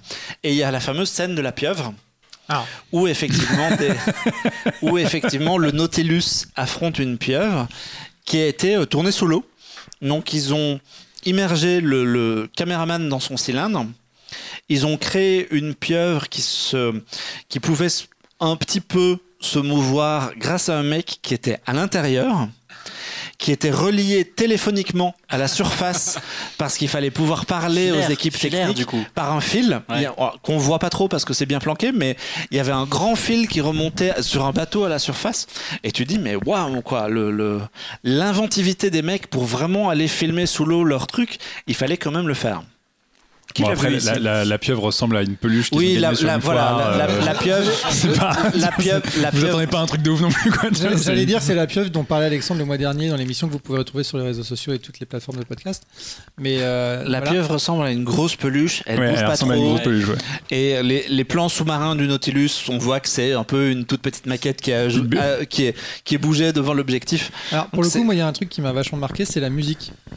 Parce qu'en fait, alors, bah alors, oui, alors, justement, la, la musique a été recomposée pour le Blu-ray. Donc c'est euh, une composition belle, euh, fait. contemporaine. Et, comme c'est un film muet, la musique a une place omniprésente. Elle ne s'arrête quasiment jamais. euh, Avec les cartons, qui, avec le texte qui vous explique un peu les péripéties. Et je trouve que ça, déjà, ça, ça nous emmène un peu. Après, c'est vrai que le jeu des comédiens est un peu surfait, que t'as l'impression que c'est un truc très théâtral, un peu, un peu maladroit, etc. Mais euh, au final, le charme de l'ancien, pour en tout cas les gens qui s'intéressent un tout, tant soit peu au cinéma, on se rend compte un peu de ce qu'est. euh, de ce qu'on a traversé. Et, et après c'est vrai que le rythme etc on n'a plus l'habitude. On peut s'ennuyer assez facilement devant ce genre de, de film mais pour autant c'est un Ah bah, c'est pas Fast and Furious, hein, c'est c'est pas Fast Nine quoi. Donc voilà. Mais ça reste un chef-d'œuvre du cinéma d'époque et pour les amoureux du cinéma je pense que c'est intéressant de- aussi de, de savoir ce qui s'est- ce qui s'est passé à cette époque là Tu l'as vu, Stéphane Euh, oui, j'ai- j'ai j'ai pas tout vu parce que je j'ai pas eu le temps de tout voir, mais je trouve qu'il y a effectivement c'est une curiosité. Je sais pas si c'est un chef-d'œuvre euh, parce qu'il y a des films muets de cette époque-là qui sont quand même Oui, il y a qui des ont, trucs en qui ont mieux mais- survécu quand même euh, aux âges. Euh, je trouve que euh, bon, il y a des choses, euh, oui, effectivement, qui euh, à l'époque choquaient pas, mais qui aujourd'hui, notamment les les personnes dont les peaux sont teintes en Les noir. oui. Oui, j'ai oublié de préciser ça. toujours oui, un le tout petit peu, Nemo, c'est un acteur voilà. blanc qu'on a peint. quoi, Voilà. C'est un peu chaud. ouais. Euh, mais euh, mais euh, je trouve que c'est je trouve qu'il y a une certaine modernité dans certains plans euh, notamment les plans euh, justement qui sont pas sous-marins les plans qui sont euh, d'extérieur où on voit les, les, les sous-marins euh, euh, à la surface de l'eau. En surface, ouais. en surface et je trouve que c'est assez euh, assez moderne assez étonnant. Euh, euh, c'est pas comment s'appelle ce film sur l'oreille d'or là qui est sorti récemment? Le Chant du loup. le chant du loup merci beaucoup. Mais c'est quand même assez assez surprenant de voir ce genre de plan et ce genre de, de, de, de mouvement de caméra parce qu'on voit le, le Nautilus qui sort et qui, qui qui, qui se déplace euh, voilà. Bon je trouvais que c'était je trouvais que c'était amusant c'était une, c'est une curiosité quoi de, de voir ça et ça donne envie de revoir surtout le parce que ça m'a fait penser effectivement au, au classique de De Disney, Disney euh, avec, Kirk- avec Kirk Douglas. avec du coup. Kirk Douglas Alors moi, je crois que c'est le. alors, J'ai pas terminé, mais je crois que c'est le premier film muet euh, hors évidemment The Artist. Et bon, ça, on va dire que ça compte pas vraiment. D'époque, tu veux Ouais, dire que tu vois de ta vie que, que j'ai vu de ma vie. Oui, Oh, bah, t'as vu des Chaplin quand même Des Euh, Chaplin non, non, j'avoue, non, j'avoue. là, Ah oui, devant, de- devant, nos millions, refaire, devant nos millions d'auditeurs, euh, je n'ai jamais vu un seul film de Charlie Chaplin. Oui, oui, non, non, et je trouvais ça assez euh, marrant de voir. Enfin, y a un petit côté presque cliché, old school sur les films muets avec des gens qui, qui bougent un petit peu plus vite et, euh, et les, et les cartons, euh, les cartons à l'écran. Voilà.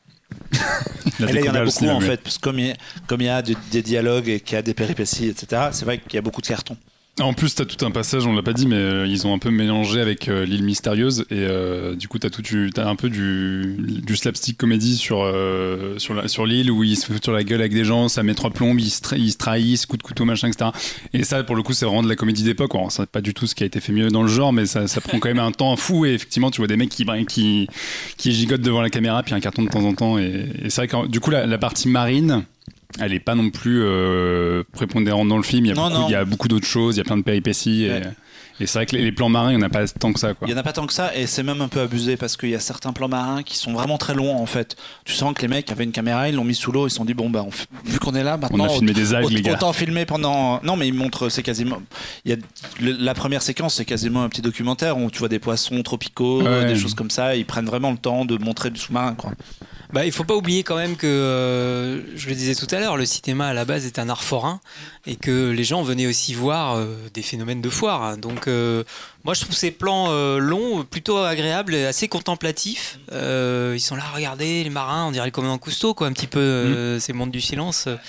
Euh, et je trouve que ces plans sont plutôt sympas. Effectivement, le, les, les, les, les- les bagarres un peu burlesques, slapstick sur l'île sont un peu. c'est pas ce qu'il y a de mieux, ouais. Voilà, on, on- disons très très mal vieilli. Voilà. Euh, une petite curiosité, comme Voilà. on disait. Ça, euh, ça sort le 7 juillet en Blu-ray, ça doit coûter euh, 25 ou 30 balles et, euh, et, et ça, ça mérite quand même, je crois, euh, pour, pour l'expérience Et pour le côté historique et pour, du cinéma, et pour, le côté historique de, de jeter un œil au film de Stuart Patton. Et fabriquez vous-même votre, euh, votre outil machine à emmener des caméras sous l'eau. Ah non, du coup, on a déjà. Tu penses que maintenant, Tu mets une GoPro dans l'eau et les mecs font le film. tu vois, où tu fous les derniers tu i- mets les- ton iPhone. tu hein, mets ton iPhone, il résiste. T'en fous, hein Ah, La ah, technologie a changé. Ouais, voilà. Putain. Il y a pas un petit monsieur qui s'appelait David Fincher qui devait faire un 20 Oui, minutes bah, ça, Ah, remue pas le couteau dans la plaie, enfin. On va- on rêve encore la nuit. On hein. va passer des, des abysses et de l'eau euh, au sable du désert, Ah. Oh. puisque nous Quel poète. jours de sable, Stéphane. Alors, c'est pas tout à fait les sables du désert, puisque à Désert l'origine. américain, si on veut. Voilà. Alors c'est justement c'est pas un désert, c'est ça qui est intéressant dans le film, c'est que dans le film, euh, ça ressemble à un film. euh, euh, la mise en scène est très cinématographique. Euh, c'est euh, les plaines du Midwest, euh, je crois que ça se passe en Oklahoma, euh, qui sont justement des plaines qui étaient verdoyantes fut un temps, euh, des terres euh, très fertiles, agricoles, et qui, à force de- d'exploitation, de surexploitation, euh, et puis euh, aussi lié à un certain nombre d'événements climatiques euh, de plusieurs années de, sécheresse, euh, ont, fait que ces, terres se sont transformées effectivement en, en une espèce de désert balayé par les vents. Euh, et les tempêtes de sable, Euh, ce qui fait que le, le sable s'immisce partout, euh, dans les maisons, dans l'intimité des gens aussi, et, rend les gens fous, et ce qui fait que les, les, habitants de ces régions s'en vont. Et donc c'est l'histoire euh, vraie euh, d'une agence, euh, disons que ça mêle à la fois l'histoire vraie de cette agence qui est la, qui s'appelait la Farm Security Administration, qui était une agence créée par Roosevelt à l'époque du New Deal, euh, après la Grande Dépression, Hmm. et qui euh, avait entrepris de documenter la vie des fermiers euh, qui souffraient de la Grande Dépression, justement, euh, pour justement alerter euh, l'opinion publique sur les difficultés qu'ils euh, qu'ils rencontraient. Et pour documenter ces, ces conditions de vie très difficiles, ils avaient envoyé un certain nombre de photographes, et parmi eux des très grands photographes comme Walker Evans, comme Dorothy Lange.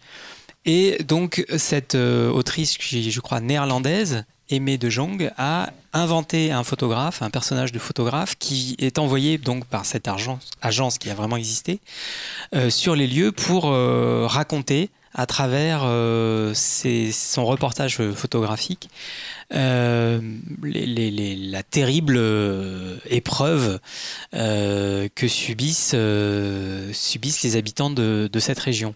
Ce qui est très, ce qui est très intéressant, moi je trouve, c'est qu'il y a une réflexion aussi sur ce qu'est la photo et ce qu'est le cadre. Et il y a des planches qui sont très belles où le photographe commence à s'interroger sur son travail et, et sur euh, voilà la mise en scène qu'il fait euh, euh, dans ses photos et il se dit qu'en fait ces mises en scène cette mise en scène il commence à s'interroger sur sur la, le- côté mensonger de ces mises en scène parce que forcément quand on prend quand on choisit un cadre, et ça Godard l'a, dit mille fois mieux que moi, chaque cadre est politique. On choisit de montrer quelque chose euh, et pas une autre. Et donc il y, a des- y, a y, y a des cases qui sont très belles, euh, qui je crois sont, sont d'ailleurs des planches entières, où euh, le photographe ou, la- la- la dessinatrice montre la photo inscrite dans le cadre plus général. Et donc on voit justement euh, les choix euh, de mise en scène du, photographe. Donc c'est vraiment un- un- une, une réflexion sur la photographie, mais aussi sur la bande dessinée, puisque la bande dessinée aussi, c'est une case, c'est un cadre, et euh, on choisit de montrer certaines choses et pas d'autres. Et, de mettre en scène. Et donc, je trouve que c'est, il y a une mise en abîme comme ça de, de- du, médium euh, graphique, de, la bande dessinée et de la photographie, que je trouve euh, vraiment euh, assez fascinante. Et dans un récit qui est éminemment triste aussi, puisqu'on est après la Grande Dépression. Et moi, ce qui m'a frappé, c'est qu'en s'avançant dans ces grandes étendues de plus en plus désertiques, frappées par des orages de sable, etc., le héros, en fait, découvre la plus grande misère humaine possible. Euh, ces gens qui sont quasiment enfouis d'ailleurs par le sable, etc. Et qui, voilà, il y a un truc qui touche jusqu'à la fin, et l'auteur arrive à, ne pas céder euh, à quelque chose de, trop euh, joyeux, un, final trop optimiste, etc. Ça, ça nous enfonce vraiment jusqu'au bout. C'est quelque chose d'assez. bah, voilà, l'État américain au début des années 30 qui était quelque chose d'assez assez triste. Quoi. Moi, j'ai trouvé que l'autrice aussi s'amusait beaucoup avec. Enfin, ça m'a vraiment frappé euh, quand j'ai ouvert les premières pages. C'est ce côté, en fait, finalement, elle va représenter presque des photographies. Chaque, euh, chaque case va être une photographie et je trouve qu'il y il y a une vraie composition de l'image qui est vraiment photographique par rapport à, à une BD un peu plus classique, même si évidemment, comme tu disais, il y a toujours ce choix du cadre euh, comme ça. Mais c'est hyper, euh, c'est c'est assez émouvant et, et, et très très beau euh, visuellement. Et très lisible. Moi, ce qui m'a frappé, Mhm. c'est que c'est pas du tout une recherche esthétique complexe. C'est, on est sur une bande dessinée qui est très très facile à lire, parce que c'est finalement assez clair quelque part. Oui, c'est un style graphique très, euh, très classique, euh, entre guillemets, sans que ce soit péjoratif, parce que moi c'est un style que j'adore. hein. C'est clair que si tu n'en avais pas parlé, j'aurais sûrement, j'aurais sûrement fini par l'acheter juste par la couverture et, et le, et le sujet. Ouais, mais moi je suis d'accord avec tout, avec tout ce que vous avez dit. Ah, Pour faire beau, beau. Pardon Voilà. Marc de te couper en plein repas. En non, plein pesto. Je, je mangeais une petite tartine au pesto. Euh, non, non, euh, je trouve aussi que le, le récit est, euh, finit par être très émouvant en fait, parce que au début c'est un témoin, et puis il devient pas acteur, mais il, s'implique un peu euh, dans, la vie locale, en tout cas dans, les personnages, et il a une relation touchante avec une, euh, jeune fille qui, euh, moi, m'a vraiment euh, ému, et j'étais un peu, je me suis fait la- laisser avoir par leur histoire qui, qui est pas du tout le cœur du récit, même si ça fait partie du dernier acte. Euh, je me suis laissé emporter par, par cette petite histoire et ça m'a vraiment touché. Je trouve ça je trouve ça un super récit.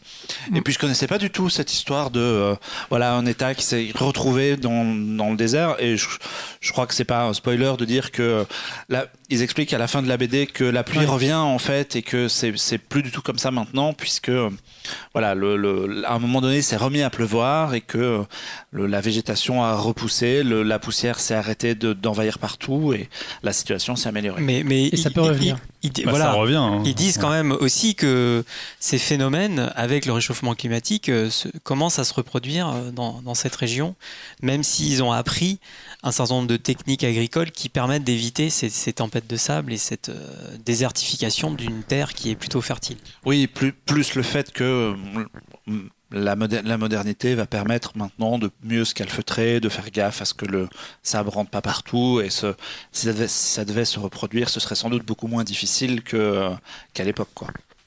Mais surtout, moi, si ceux qui nous écoutent euh, sont intéressés, moi, ça m'a fait un peu penser, euh, dans un style évidemment tout à fait opposé, à, un peu à Fargo. Et si vous remplacez la neige des États euh, du Nord américain par euh, cette étendue de sable et cette- ces tempêtes-là, c'est un peu les mêmes questions de, de ouais, d'étendue désertique, de héros seuls euh, face à l'adversité. Et c'est un peu la, la même dramaturgie aussi. Euh, notamment, il passe voir différentes familles, donc il a différentes rencontres. Il y a un truc très portrait de l'Amérique, effectivement, même sans parler photographie, mais Il y a moins d'humour quand même, c'est moins drôle que. oui, il y a moins le côté Oui. pince sans rire. Ouais. Ouais.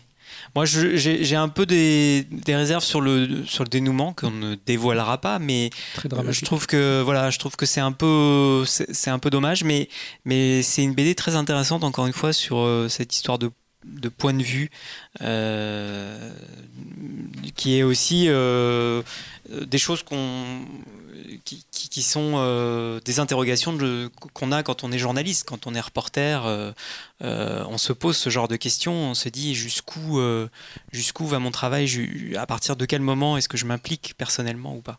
Ah, moi, je voudrais juste te dire que ces, photos, on peut les retrouver. Il y a un très beau livre qui est édité, je crois, aux éditions de La Martinière, parce qu'il y avait une très belle exposition de ces photos à Paris, euh, au musée du Jeu de Paume, il y a une dizaine d'années. Et donc, euh, ceux qui ont aimé le, la BD euh, et qui veulent aller plus loin pourront se procurer ce très, bel, ce très beau catalogue de l'exposition où on retrouve toutes ces photos incroyables, notamment cette, cette photo qu'on pourra peut-être mettre sur le site, je sais pas, de, de, Dorothy Lange où on voit cette mère aux yeux, aux yeux clairs avec ses deux enfants et un air un peu comme ça, habité et désespéré. Donc, euh, Cristal 2023 au Festival d'Annecy. Oh, si, un jour ça devait être adapté, je pense qu'il faut plus que. non, mais euh, euh, peut-être qu'à Angoulême, euh, Oui, ouais. Angoulême, ouais. Angoulême, Voilà. il y a quelque Alors c'est ouais. peut-être un poil trop classique pour Angoulême, qui aime bien les BD très expérimentales, mais Et du coup, c'est dispo chez Dargo et c'est Ça coûte- 29,99. Ouais, 30 Mais euros il y a- pour, C'est un, et c'est page- un petit pour ouais. quasiment Oui, oui. 300 pages. Ouais. Donc c'est, Et comme les librairies sont, des, sont essentielles désormais, euh, n'hésitez pas. Euh, C'était la recommandation bande dessinée du mois. On, on va passer euh, dans une autre, vers une autre épopée américaine, euh, puisqu'on va passer du passé des années 30 à un futur hypothétique. Ah oui, on va revenir vers les gros monstres aussi. D'anticipation slash SF. Transition la plus maladroite de l'épisode. Ah. Merci Mathieu. Euh, oui, je voulais parler de Sans un bruit 2 euh, pour la simple et bonne raison que depuis, on a quand même fait quelques, quelques podcasts pendant un moment, euh, comme tout le monde confiné chez soi.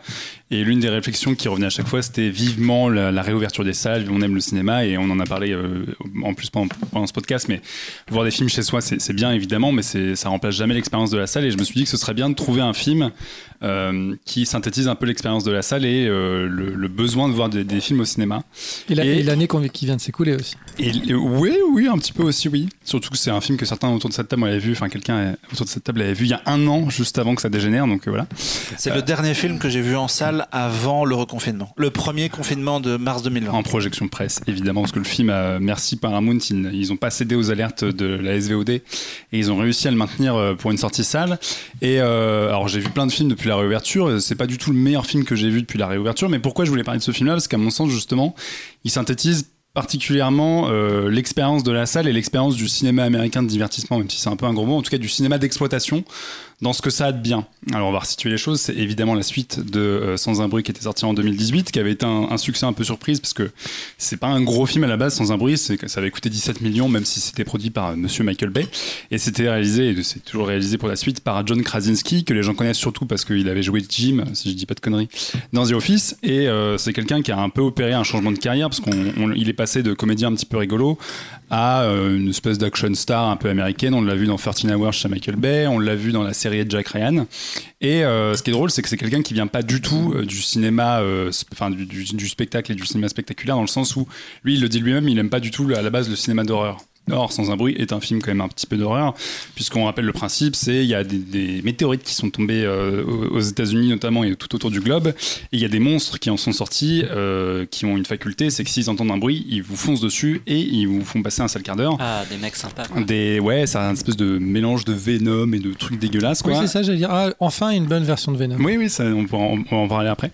Et du coup, euh, bah, on suivait dans le premier film une famille avec John, Krasinski en, en papa, leurs deux enfants et Emily Blunt qui en plus était enceinte. Pour faire, euh, pour faire vœu de silence, c'est un petit peu compliqué. Et on les retrouve euh, bah, littéralement après, euh, une seconde après la fin du, premier film, puisque ils ont pris le parti pris de, faire une suite directe, même si l'introduction commence par un gros flashback de, dans un quart d'heure qui vous montre du coup la- l'arrivée des fameux extraterrestres et le bordel que ça a foutu dans la petite ville où se situe le film.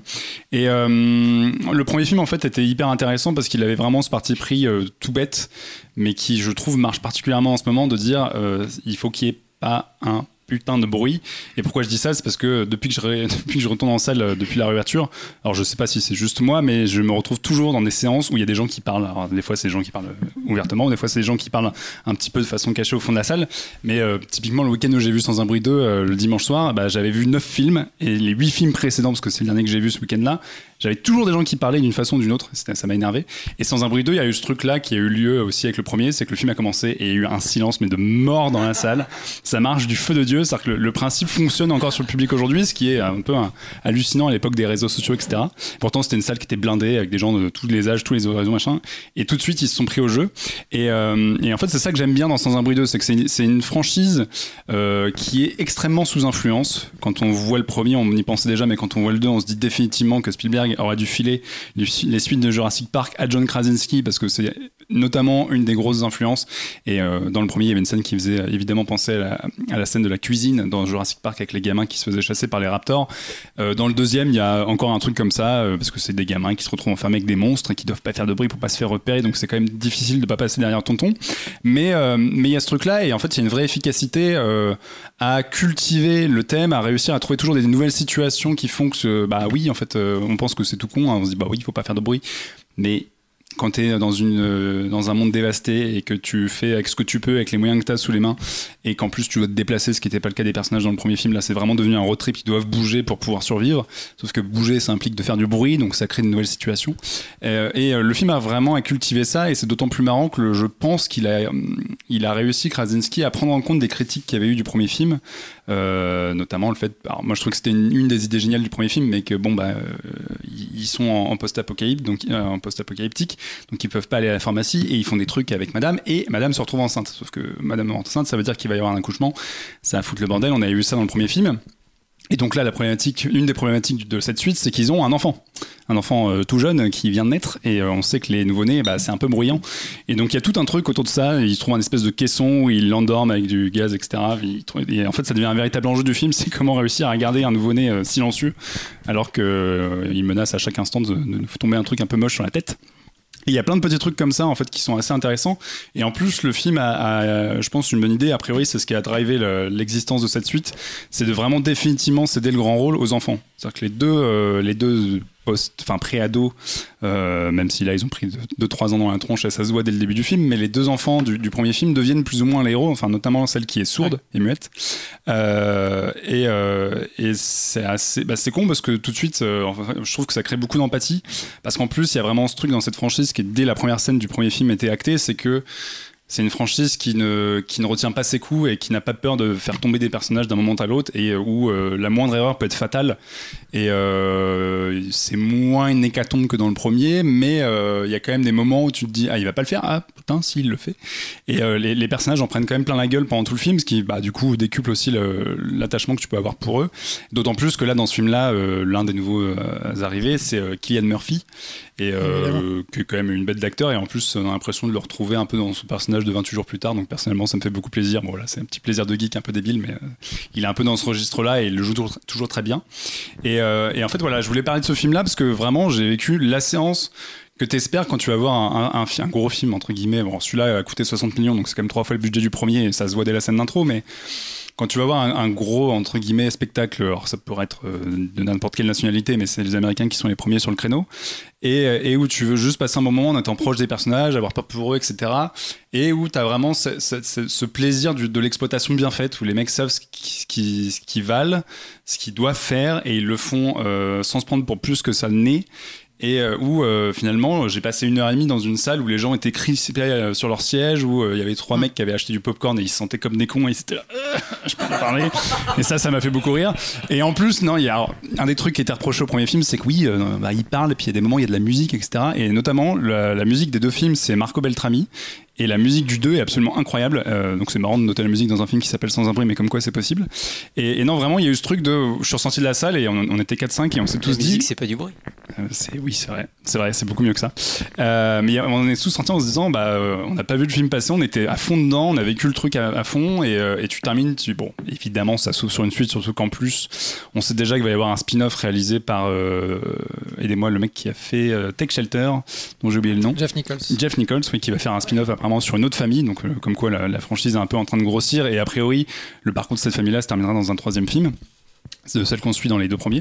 Mais il y a vraiment ce truc voilà, de, cinéma américain euh, super calibré, mais qui fonctionne et à une heure où, euh, bon, alors oui, on a vu plein de blockbusters en, confinement, mais ça fait comme 2-3 ans, même un peu plus, qu'on se tape des franchises et des machins et des trucs des Marvel et, des revivals et tu ressors des Fast Nine. Bon, on l'a pas encore vu, mais bon, c'est mal pareil. Mais, euh, mais de, des trucs qui coûtent des sommes absolument monstrueuses et où tu ressens, tu te dis, bah, j'ai rien vu de nouveau et je me suis fait un peu chier et ça a pas, ça a pas honoré son contrat de juste rentabiliser mes 10 balles de place. Et ben là, il y a eu ça, quoi. Et les deux, le, que ce soit le premier film ou que ce soit le second, à chaque fois je l'ai vu dans une salle qui était à 350% dans le film.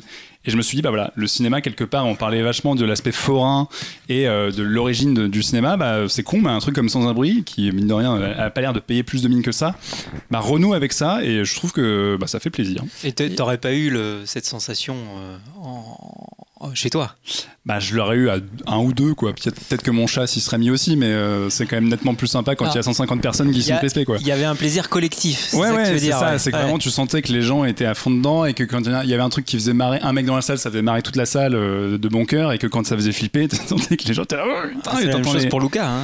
T'entends les gens qui grincent derrière toi, etc. Quoi. Et il y a un petit rapport aussi avec des séquences euh, sous l'eau aussi, d'ailleurs qui peuvent faire. Voilà, on, je sais pas s'ils mangent des, des bolognaises dans, dans Sans un bruit 2, mais euh, bah, ils peuvent changer. Pesto génois, rien à voir. Du pesto américain. Des patates.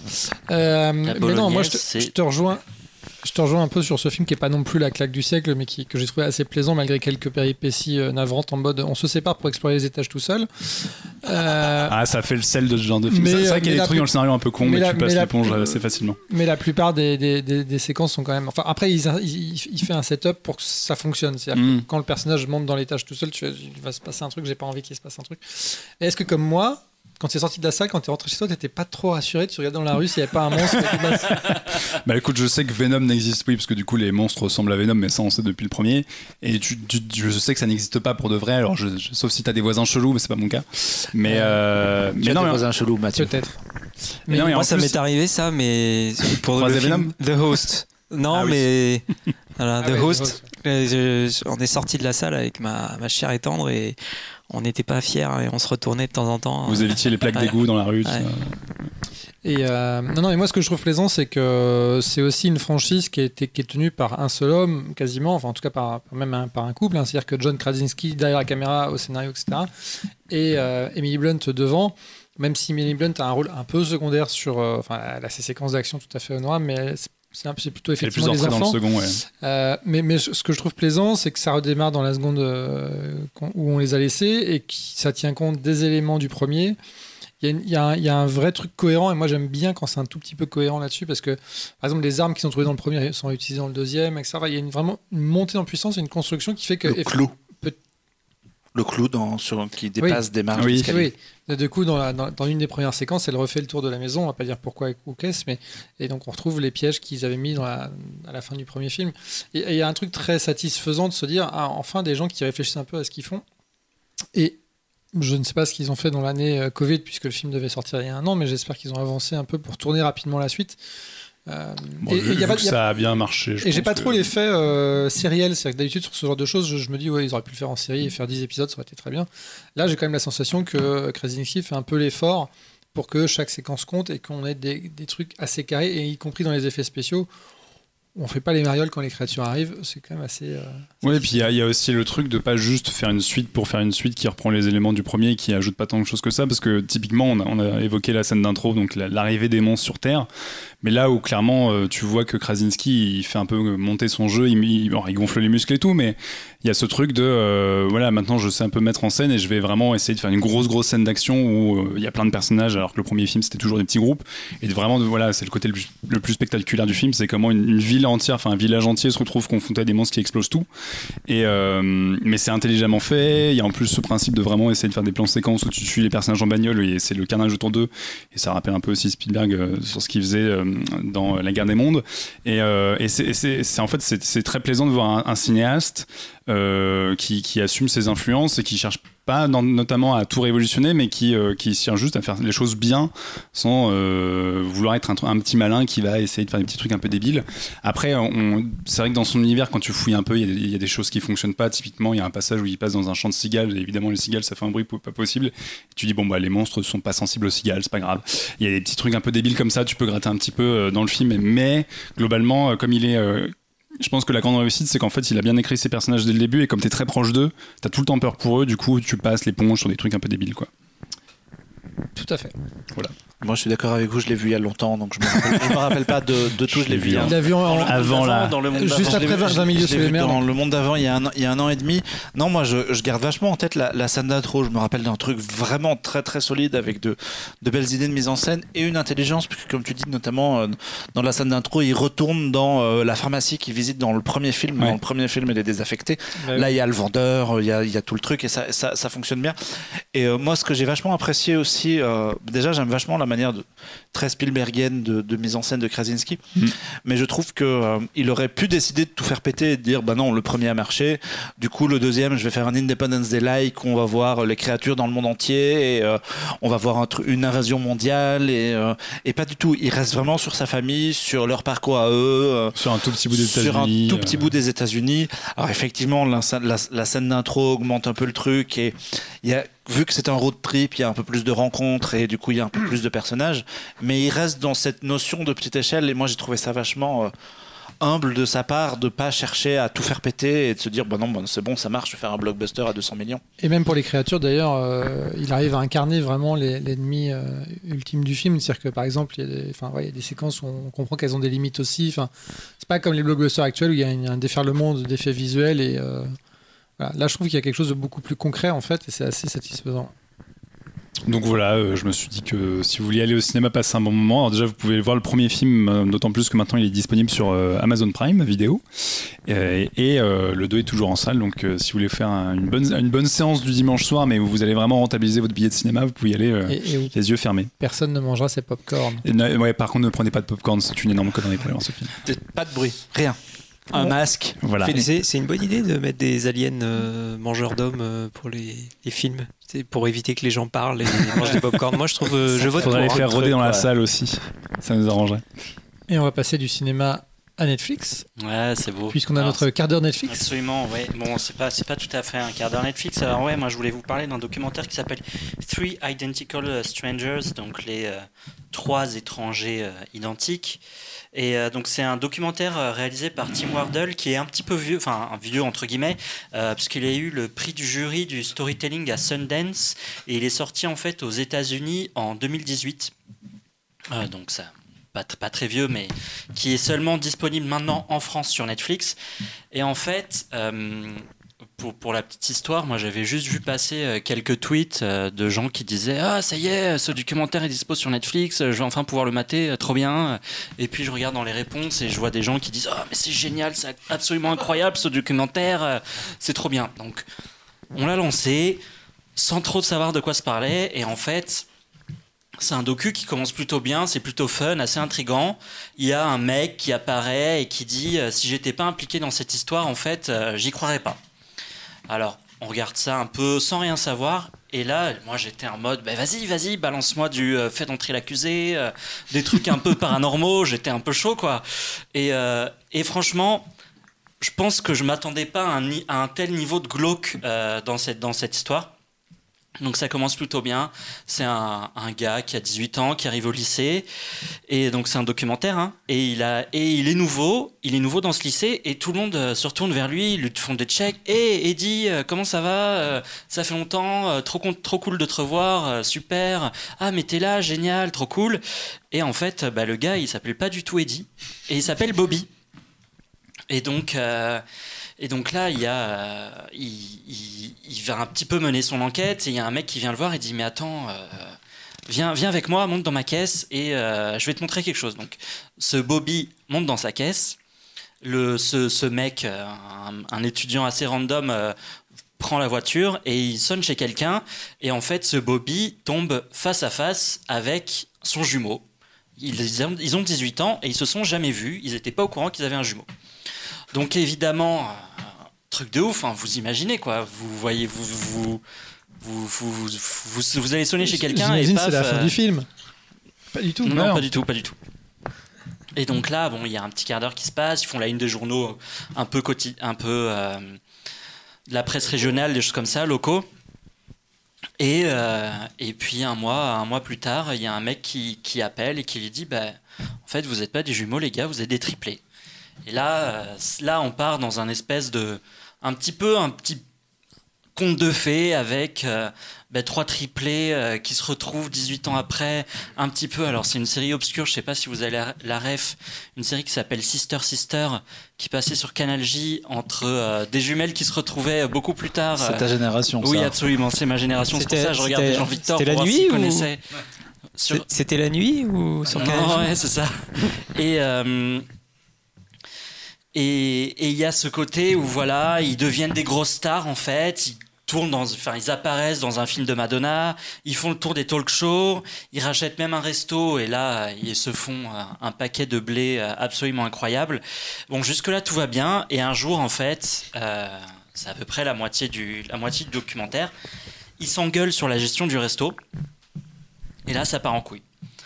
Et donc, en fait, il y a les parents qui, parallèlement à ça, commencent à mener l'enquête sur, euh, ce centre d'adoption. Et euh, donc, ils vont, voir le, centre d'adoption, qui est donc un, vrai centre qui existe euh, aux États-Unis. Et,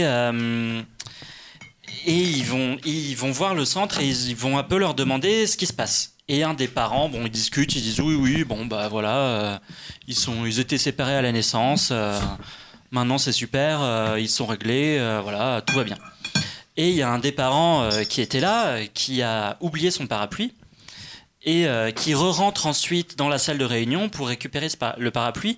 Et là, en fait, ils sont en train de voir tous les gens de l'adoption en en train de sabrer le champagne. Et là, ils se disent, bon, il y a quelque chose de vraiment louche. Et ensuite, on va pendant euh, 45 minutes rentrer dans le de plus en plus glauque et comprendre pourquoi est-ce que ces jumeaux ont été séparés à la naissance.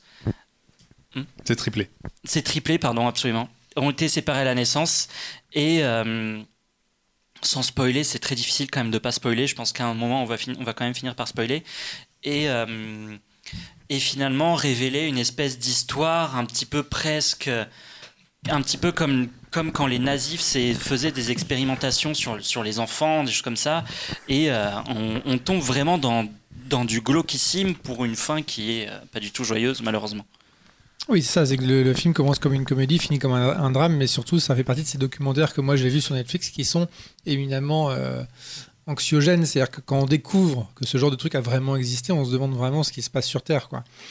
C'est comme le documentaire sur les chatouilles que je, Tickle, euh, Mm. que je vous encourage à regarder, qui démarre comme une vaste blague sur les chatouilles et qui finit comme un truc extrêmement glauque.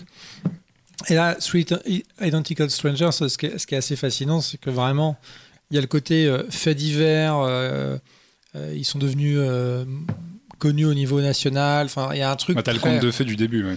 Ouais, mais t'as un truc très, euh, ouais, très conte de fées et tu te dis, ah, c'est extraordinaire. La vérité qui est derrière ce fait-là est quand même assez odieuse Oui, et, horrible.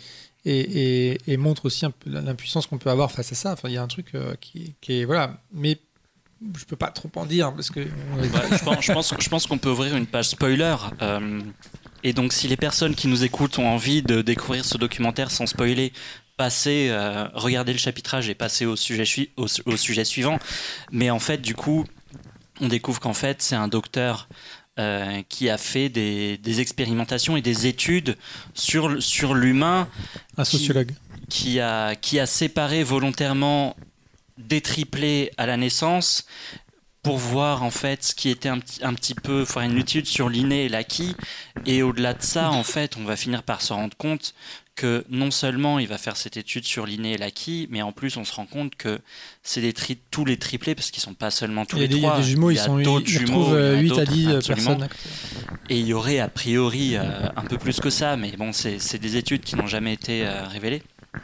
Et, euh, et en fait, on va se rendre compte que euh, les parents de ces personnes-là, de ces jumeaux, avaient des problèmes psychologiques, souffraient de dépression, euh, voire plus grave. Et du coup, on se rend compte en fait que, euh, que bah, ce, sociologue était une, pourriture, hein, on peut le dire, je pense, et, menait des, enquêtes absolument glauquissimes sur des enfants euh, comme ça qui, qui, qui pas lieu d'être.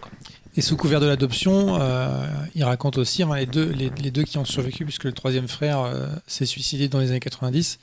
Il raconte qu'en fait, ils se sont souvenus euh, un, peu, un peu tard qu'en fait, il y avait des, des médecins qui venaient les voir tous les ans en leur posant des questions, etc. Et qu'ils avaient été placés dans des familles euh, de niveau social différents. Et que du coup, voilà, toute l'étude portait là-dessus. Et ils se sont rappelés qu'en fait, oui, c'est marrant, c'est bizarre ce monsieur en blouse qui venait euh, tous les ans me poser trois questions et, et prendre des photos. Quoi. C'était pas le Père Noël. hein, Après, je trouve que c'est intéressant ce que, ce que ça ce que ça pose comme question sur justement le, le côté inné et acquis. Qu'est-ce qu'on a, qu'est-ce qu'on a vraiment nous Ils se Mais, ressemblent euh, beaucoup quand même, les frères. Ouais, ouais, physiquement. hein. Moi, je trouve que c'est un documentaire effectivement assez saisissant. Moi, j'ai toujours du mal avec ces documentaires euh, sur Netflix notamment. Je trouve qu'ils ils ont, ils ont, ils grand font des spectacle, choix de documentaires très grand Mm. spectacle, très grandiloquent. Ouais, Euh, la le côté conte de fées au ouais. début est tellement euh, surfait qui est, qui est vraiment euh, un peu pénible. C'est bon, ok, on a compris. Et, euh, et notamment, le- on a l'impression que les témoins, euh, on, en par- on parlait du témoignage tout à l'heure, on a l'impression que les témoins jouent. euh, on leur demande de jouer presque. euh, la comédie, ils prennent des airs euh, euh, ahuris euh, quand ils découvrent euh, le poteau rose, euh, des airs caméra- émerveillés quand ils découvrent. La caméra s'arrête, reste des secondes après, il montre avec bien des, silences, et tout, ouais. appuyés. Enfin, c'est c'est quand même une mise en scène très très Oui, c'est lourdingue. un- c'est un, peu gros sabot, ça voilà, c'est sûr. c'est des gros sabots, exactement. Après, euh, l'histoire est, est absolument dingue. Euh, je, je, je trouve que le, le documentaire est, est, est un peu malhonnête parce que effectivement, il, il te, te fait penser que il te désigne en fait des, des méchants. Bon, et en même temps, euh, il te fait comprendre aussi que euh, que c'est pas aussi simple parce qu'à l'époque, les la façon de penser n'était pas la même. Oui, bah, ça c'est sûr. oui, Donc, euh, effectivement, le psychologue, pareil, des triplés, ça paraît, à la naissance, ça paraît impensable aujourd'hui. Euh, je pense qu'à une, à une autre époque où euh, on faisait beaucoup d'expériences psychologiques, euh, sans comparer avec les nazis, parce que bon, là, franchement, on, est dans le point Godwin, hein, carrément. même si effectivement, il est évoqué pendant le film, parce qu'en plus, Bah, le psychologue, on le la psychologue en question- est un rescapé de la on se Shoah. pose la question en fait. C'est vrai qu'à un moment tu le dis, bon, psychologue en question que, est un rescapé de la Shoah, donc ça serait intéressant de. Je trouve qu'il creuse pas beaucoup sur ce psychologue. C'est dommage parce qu'il y a ce journaliste du New Yorker qui, s'est- qui, est- qui a découvert le, le- le fin mot de l'histoire, sans aller au bout du truc, puisque les documents sont classifiés, enfin sont Oui, on aura son- a priori Euh, voilà. pas de fin mot de l'histoire avant. euh, Avant 2066, ouais. donc euh, bon, on aura largement oublié, y compris Netflix dans l'histoire. Mais je, je trouve que voilà, le, le documentaire a un côté un peu pervers, un peu manipulateur, que je trouve assez désagréable. Mais, mais Maintenant, je trouve qu'à la fin, c'est très intéressant. Comme, tu dis, dans tout, comme, comme beaucoup de documentaires Netflix. Voilà. Et je trouve que c'est très intéressant euh, cette réflexion qu'il y a sur l'inné et sur l'acquis. C'est dommage qu'ils perdent beaucoup de temps Mhm. à, euh, à faire ces effets de de, de, de, de manches euh, formelles euh, qui, sont, euh, qui sont assez pénibles. Parce que c'est vrai que c'est une histoire dingue et poignante, vraiment euh, ahurissante. Quoi. Je, je vous encourage à regarder euh, juste un tout petit aparté euh, si vous avez aimé ce genre d'histoire un peu familiale, étrange. The C'est Wol- fun, on a The- Vous aimez les familles séparées. The. Wolfpack, qui est un autre Ah oui, documentaire c'est sur une fratrie à New York qui a vécu enfermée dans un appartement pendant des années et qui a fait son éducation quasiment à travers la télévision et qui a la gondrie un peu à recréer avec des bouts de carton des éléments de, de film en fait. Et un jour, ils, sont, donc ils vivaient avec des grands impairs et ils reconstruisaient des décors de ouf euh, de, de cinéma, de, de films qu'ils regardaient. Et un jour, euh, le, le- le documentaire les suit aussi euh, sortant finalement de leur appartement et, et- et c'est pareil, il y a une côté, il y a un côté un peu féerique au début, voire un peu et aussi un peu anxiogène, mais la, dernière partie, euh, au contraire, s'ouvre sur le monde et c'est assez intéressant, mais ça fait partie aussi de ces histoires de, de frères euh, un peu étranges. C'est marrant parce que justement ce que, tu- disais sur l'aspect, euh, sur ce qui est inné et sur euh, ce qu'on ressort de cette expérience de ces gens séparés, c'est presque pervers parce que finalement c'est l'intention de l'expérience à la base et du fait qu'ils aient été séparés à la naissance, c'est de dire est-ce qu'on va voir comment euh, ces Mhm. frères-là qui vont vivre effectivement dans des strates différentes vont euh, pouvoir être, enfin on va voir ce qu'ils vont avoir en commun Oui, et ce qui va être lié. effe- Effectivement, ils ont mis un jumeau dans une famille pauvre, un jumeau dans une famille riche et un jumeau et un dans une class, etc. Voilà. Et ce qui est marrant, c'est ce qui, ce qui Un ressort d'intéressant euh, du documentaire, c'est quelque part le but de l'expérience à la base, qui est une expérience que le documentaire et que les gens condamnent au fur et à mesure, parce que euh, évidemment ça a été fait dans des, dans des façons, euh, enfin de façon un peu euh, terrible et secrète. Mais du coup, tu as un truc assez paradoxal où à la fois tu condamnes l'expérience et en même temps ce qui rend le truc le plus intéressant possible sur la fin, une fois que tu comprends le, le poteau rose, bah, c'est que ça vient, c'est, dû à cette fameuse expérience, quoi. Donc il y a, y, a, y a un truc très bizarre et en même temps, moi je trouve que le documentaire, une fois que tu as le, le fameux twist qui est révélé et que tu découvres qu'il y a une agence qui a séparé ces gamins à la naissance pour faire des expériences, je trouve qu'il se met un petit peu à ramer quand même parce que la dernière demi-heure, bon bah t'as compris le truc et les mecs te disent bon bah, ensuite nos vies ont dégénéré, machin, etc. Et ça retombe un petit peu effectivement dans le côté très américain sur, euh, ce dé- sur des destins de vie avec le mec qui supportait plus, qui s'est, qui s'est suicidé, etc. Mais je, je trouve que voilà, la, dernière, la dernière partie rame un peu et en même temps elle, est, elle a ça de fascinant que ce qui rend le truc le plus intéressant, c'est en même temps ce qui est le plus, le plus condamnable parce que c'est- ça a été fait pour ça. quoi. Moi, moi, je trouve que le, le- le film est très intéressant parce qu'il y a des témoignages euh, très riches. Et puis il y a euh, les témoignages il y a des, des témoignages personnes, de- de- T'as, t'as les, t'as les deux psychologues. ouais. T'as deux des triplés quand même. Voilà, Et puis la, la t'as deux du triplés, t'as euh, des psychologues qui ont mené euh, les interviews de, de- des enfants au fil des années euh, qui racontent euh, de façon peu légère, effectivement. oui, euh, il y a, il y a ce- il y a cette secré- la secrétaire voilà. du sociologue. qui alors est c'est mis en scène, donc on ne sait euh, pas dans quelle mesure. euh, Elle, elle elle est- rigole, t'as elle- l'impression voilà. qu'elle est assez à l'aise avec ça, et toi t'es derrière ton C'est un peu écran, tu fais, hyper euh, chelou, elle, mais c'est peut-être la mise en scène qui m'a fait de ça. Je me Oui. suis dit, mais elle, elle, elle ment à la caméra. non, non, mais c'est on- comme dans Top Chef, on te désigne le, perso- le, le- Ouais. le Oui. candidat éliminé, c'est c'est clair. Oui, mais c'est c'est le principe du documentaire aussi, c'est sûr. Voilà, mais je trouve que c'est dommage parce qu'il y a cette réflexion sur. Euh, Moi, pendant euh, à partir du moment où ils expliquent que l'un d'eux a mis fin à ses jours, tu te dis bon, un suicide c'est compliqué. Tu peux pas résumer un suicide par le fait que le gars, alors certes, euh, c'est terrible de découvrir qu'on a été euh, séparé de, mais tu, tu séparé de ses, ses frères à la naissance, mais tu peux pas, tu peux pas. euh, un suicide, ça, ça a plein de causes différentes. Donc ça, c'est pas mal parce qu'ils ils, ils redisent à la fin quand même que c'est plus c'est plus compliqué que ça et que euh, c'est pas forcément parce que euh, il a découvert justement euh, le- le- sa destinée de, de bébé que qu'il a mis fin à ses jours. Mais je trouve que quand même le film manque d'éclairage, tu vois, de contexte, de d'experts ou de, de, de psychologues extérieurs à l'affaire Mhm. qui, qui, qui donnerait un, tu vois, un, point de vue euh, un peu euh, ce que, ce, que, ce que raconte un peu le journaliste du New Yorker euh, Mhm. qui a enquêté sur l'affaire. Mais je trouve que ça manque un peu, voilà, Je- au détriment justement d'une mise en Mais scène peu après, trop je trouve que spectaculaire. c'est une réflexion que tu te fais toi-même, en fait, finalement. Si toi, toi-même, en c'est vrai que tu as un petit peu ce côté effectivement où tu condamnes cette expérience et où tu dis finalement c'est quand même un peu intéressant.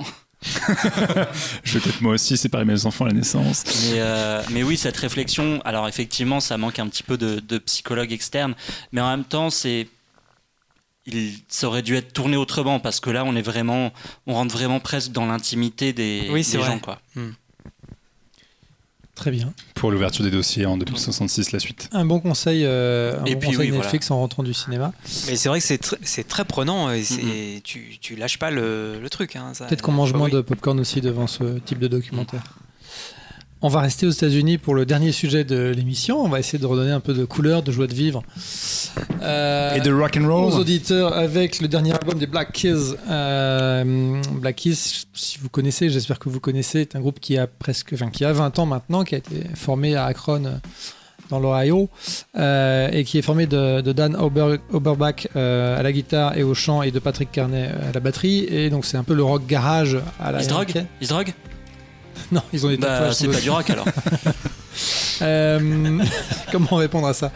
Euh, C'est le dixième album euh, Delta Cream, c'est le dernier dixième album du groupe, euh, qui est un groupe euh, éminemment actif, puisqu'en dehors de leur propre composition, ils sont également producteurs pour pas mal de gens. Ils ont fait un album de hip-hop qui s'appelle Black Rock. Donc ils ont, voilà, c'est des gens un peu hyperactifs à l'image de- d'un certain Jack White qui, a, qui a démarré un peu avant eux, mais qui a eu la même, à peu près la même ascension. Alors peut-être que les Black Keys n'ont pas la même renommée totale internationale que, que- que White. Ils ont pas fait l'hymne de. Stade Suprême, contrairement à Jack White. Peut-être, mais- mais, les Black Keys est un groupe euh, à l'international euh, éminemment, éminemment puissant, euh, qui a un style de rock euh, qu'on pourrait qualifier d'a- d'assez constant, puisqu'au fil des albums, euh, si vous avez un peu, vous êtes un peu revenu en arrière, on pourrait estimer que d'un album à l'autre, ils changent pas grand-chose. Après, ils ont quelques tubes euh, qui, qui, qui rehaussent un peu le, le niveau. Moi, je, je suis très très fan de ce qu'ils font. Et le dernier album Delta Cream, en fait, c'est un album de reprise de blues, euh, de blues à l'américaine, du bon vieux blues du Mississippi, euh, qu'ils ont voulu euh, aussi bien être un hommage à toute la, musique de fond américaine ancestrale que peut-être aussi un album composé pendant l'année Covid, enfin réalisé et produit pendant l'année Covid et qu'ils ont pu tourner dans leur propre studio à Nashville très tranquillement. Et en tout cas, c'est un album aussi surprenant qu'apaisant, puisque du coup, c'est un peu petit peu plus calme que le rock'n'roll. Euh, Il y a quelques phases, quelques morceaux où on retrouve un peu leur, leur volonté de, enfin de, de rendre tout ça un tout petit peu plus rapide, un petit peu plus. euh, Un petit peu plus rock. euh, mais, mais pour autant, voilà, je, je voulais juste adresser à ça. C'est sorti le mois dernier, mais c'était une bonne occasion de, de, de m'emparer d'un sujet musique aussi. Je le fais assez rarement.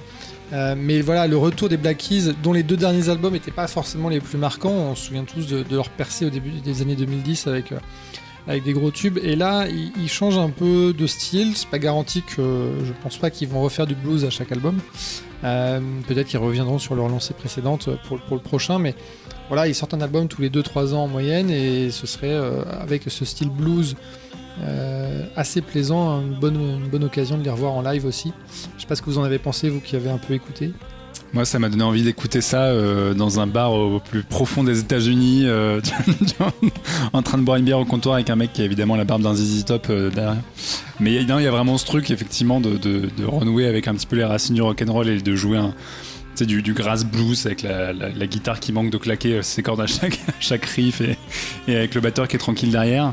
Après, euh, je trouve qu'il y, a un- il y a un petit souci, c'est que c'est assez répétitif, c'est que d'un morceau à l'autre, par moment, t'as pas forcément l'impression d'avoir changé de piste parce qu'en plus comme tout est sur un rythme un peu lancinant c'est quand même le blues un peu Mm. d'époque donc c'est quand même du, du truc un peu de pépère à la base Alors, c'est très cool de voir ça interprété par des mecs comme ça mais il y a un côté un peu lancinant je trouve qui, qui- qui est un peu répétitif mais euh, c'est mais c'est bien parce que c'est du rock chill effectivement c'est du rock que tu peux écouter euh, euh, lors d'un apéro. On pourrait mettre ça au fond d'un apéro comme ça et ça, passe très bien quoi. Et puis ça permet je pense que ça peut infuser quelque chose de nouveau dans leur style. Et effectivement là là c'est des reprises.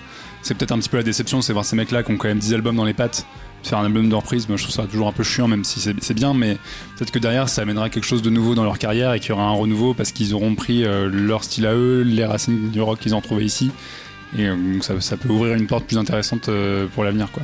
Ouais, surtout que du coup, ils ont eu des collaborations euh, sur certains morceaux. Alors, je, je peux citer euh, Kenny Brown, Eric Dayton, que nous, on ne connaît pas, absolument pas ici. Mais bien sûr, Mais, euh, mais, mais les, les fiches d'information. Ah, eux Kenny, mais bien sûr. bon vieux enfin. Kenny. Il est Non, pas mort Ils ont rien fait. Ben, il est revenu. Mais euh, non, non, mais voilà, c'est effectivement ça. Moi, je me dis, c'est aussi le moment un peu de se, se diversifier entre guillemets, en tout cas de nous proposer d'autres choses. Je pense pas qu'on sera les derniers à rentrer dans une salle de concert euh, l'année prochaine s'ils passent euh, nous- jouer ça entre deux morceaux un peu plus rock. Ils ont, ils ont pas annoncé de tournée pour l'instant? Je pense pas que grand monde ait annoncé de tourner à part quelques festivals en 2020 Ah, ça, ça arrive là. Des hein. reports de 2021 sur 2022, mais ouais, il n'y Ouais. a pas de. qui étaient des reports de 2020, donc euh, tout va bien. Bah, Bruce Springsteen a repris ses concerts. Oui, euh, Ouais, à Toi aussi, tu es fan de Bruce. Ah oui. Comme tous les gens de bon goût en Comme fait. tout le monde. hein. Non, comme tous, les gens, comme tous les gens qui vont à Annecy, pardon. Putain, les fascistes, quoi, les mecs. euh, T'aimes pas Bruce Springsteen, t'es de merde. Bruce Springsteen qui est remonté sur les planches à Broadway d'ailleurs. Ouais, c'est ça. Euh, toujours parler de Star Wars ou de Springsteen, c'est important. C'est le créneau des los. On va remercier euh, Stéphane de nous avoir accompagnés Bah, pendant merci cette, à vous. euh, cette émission euh, estivale. On espère que le- la météo le sera dans les, dans les jours prochains. N'hésitez pas à nous suivre sur les réseaux sociaux, à, à- à vous abonner au podcast également. Euh, on a parlé du Festival d'Annecy, on a parlé de Luca qui est disponible sur Disney+, on a parlé de la ressortie en Blu-ray d'un vieux film de 1917. 20 milieux sous les mers. On a parlé de la bande dessinée Jour de sable, disponible dans tous les, chez tous les bons libraires essentiels. On a parlé de Sans un bruit 2 qui est au cinéma. Mhm. On a parlé de Three Identical Strangers sur Netflix et de Delta Crime, le dernier album des Black Keys. On vous laisse sur cette note Et on se retrouve euh, quelque part dans le mois d'août? Ouais, voilà. Et on vous souhaite de bonnes vacances. De bonnes vacances. Ciao. Ciao. Ciao.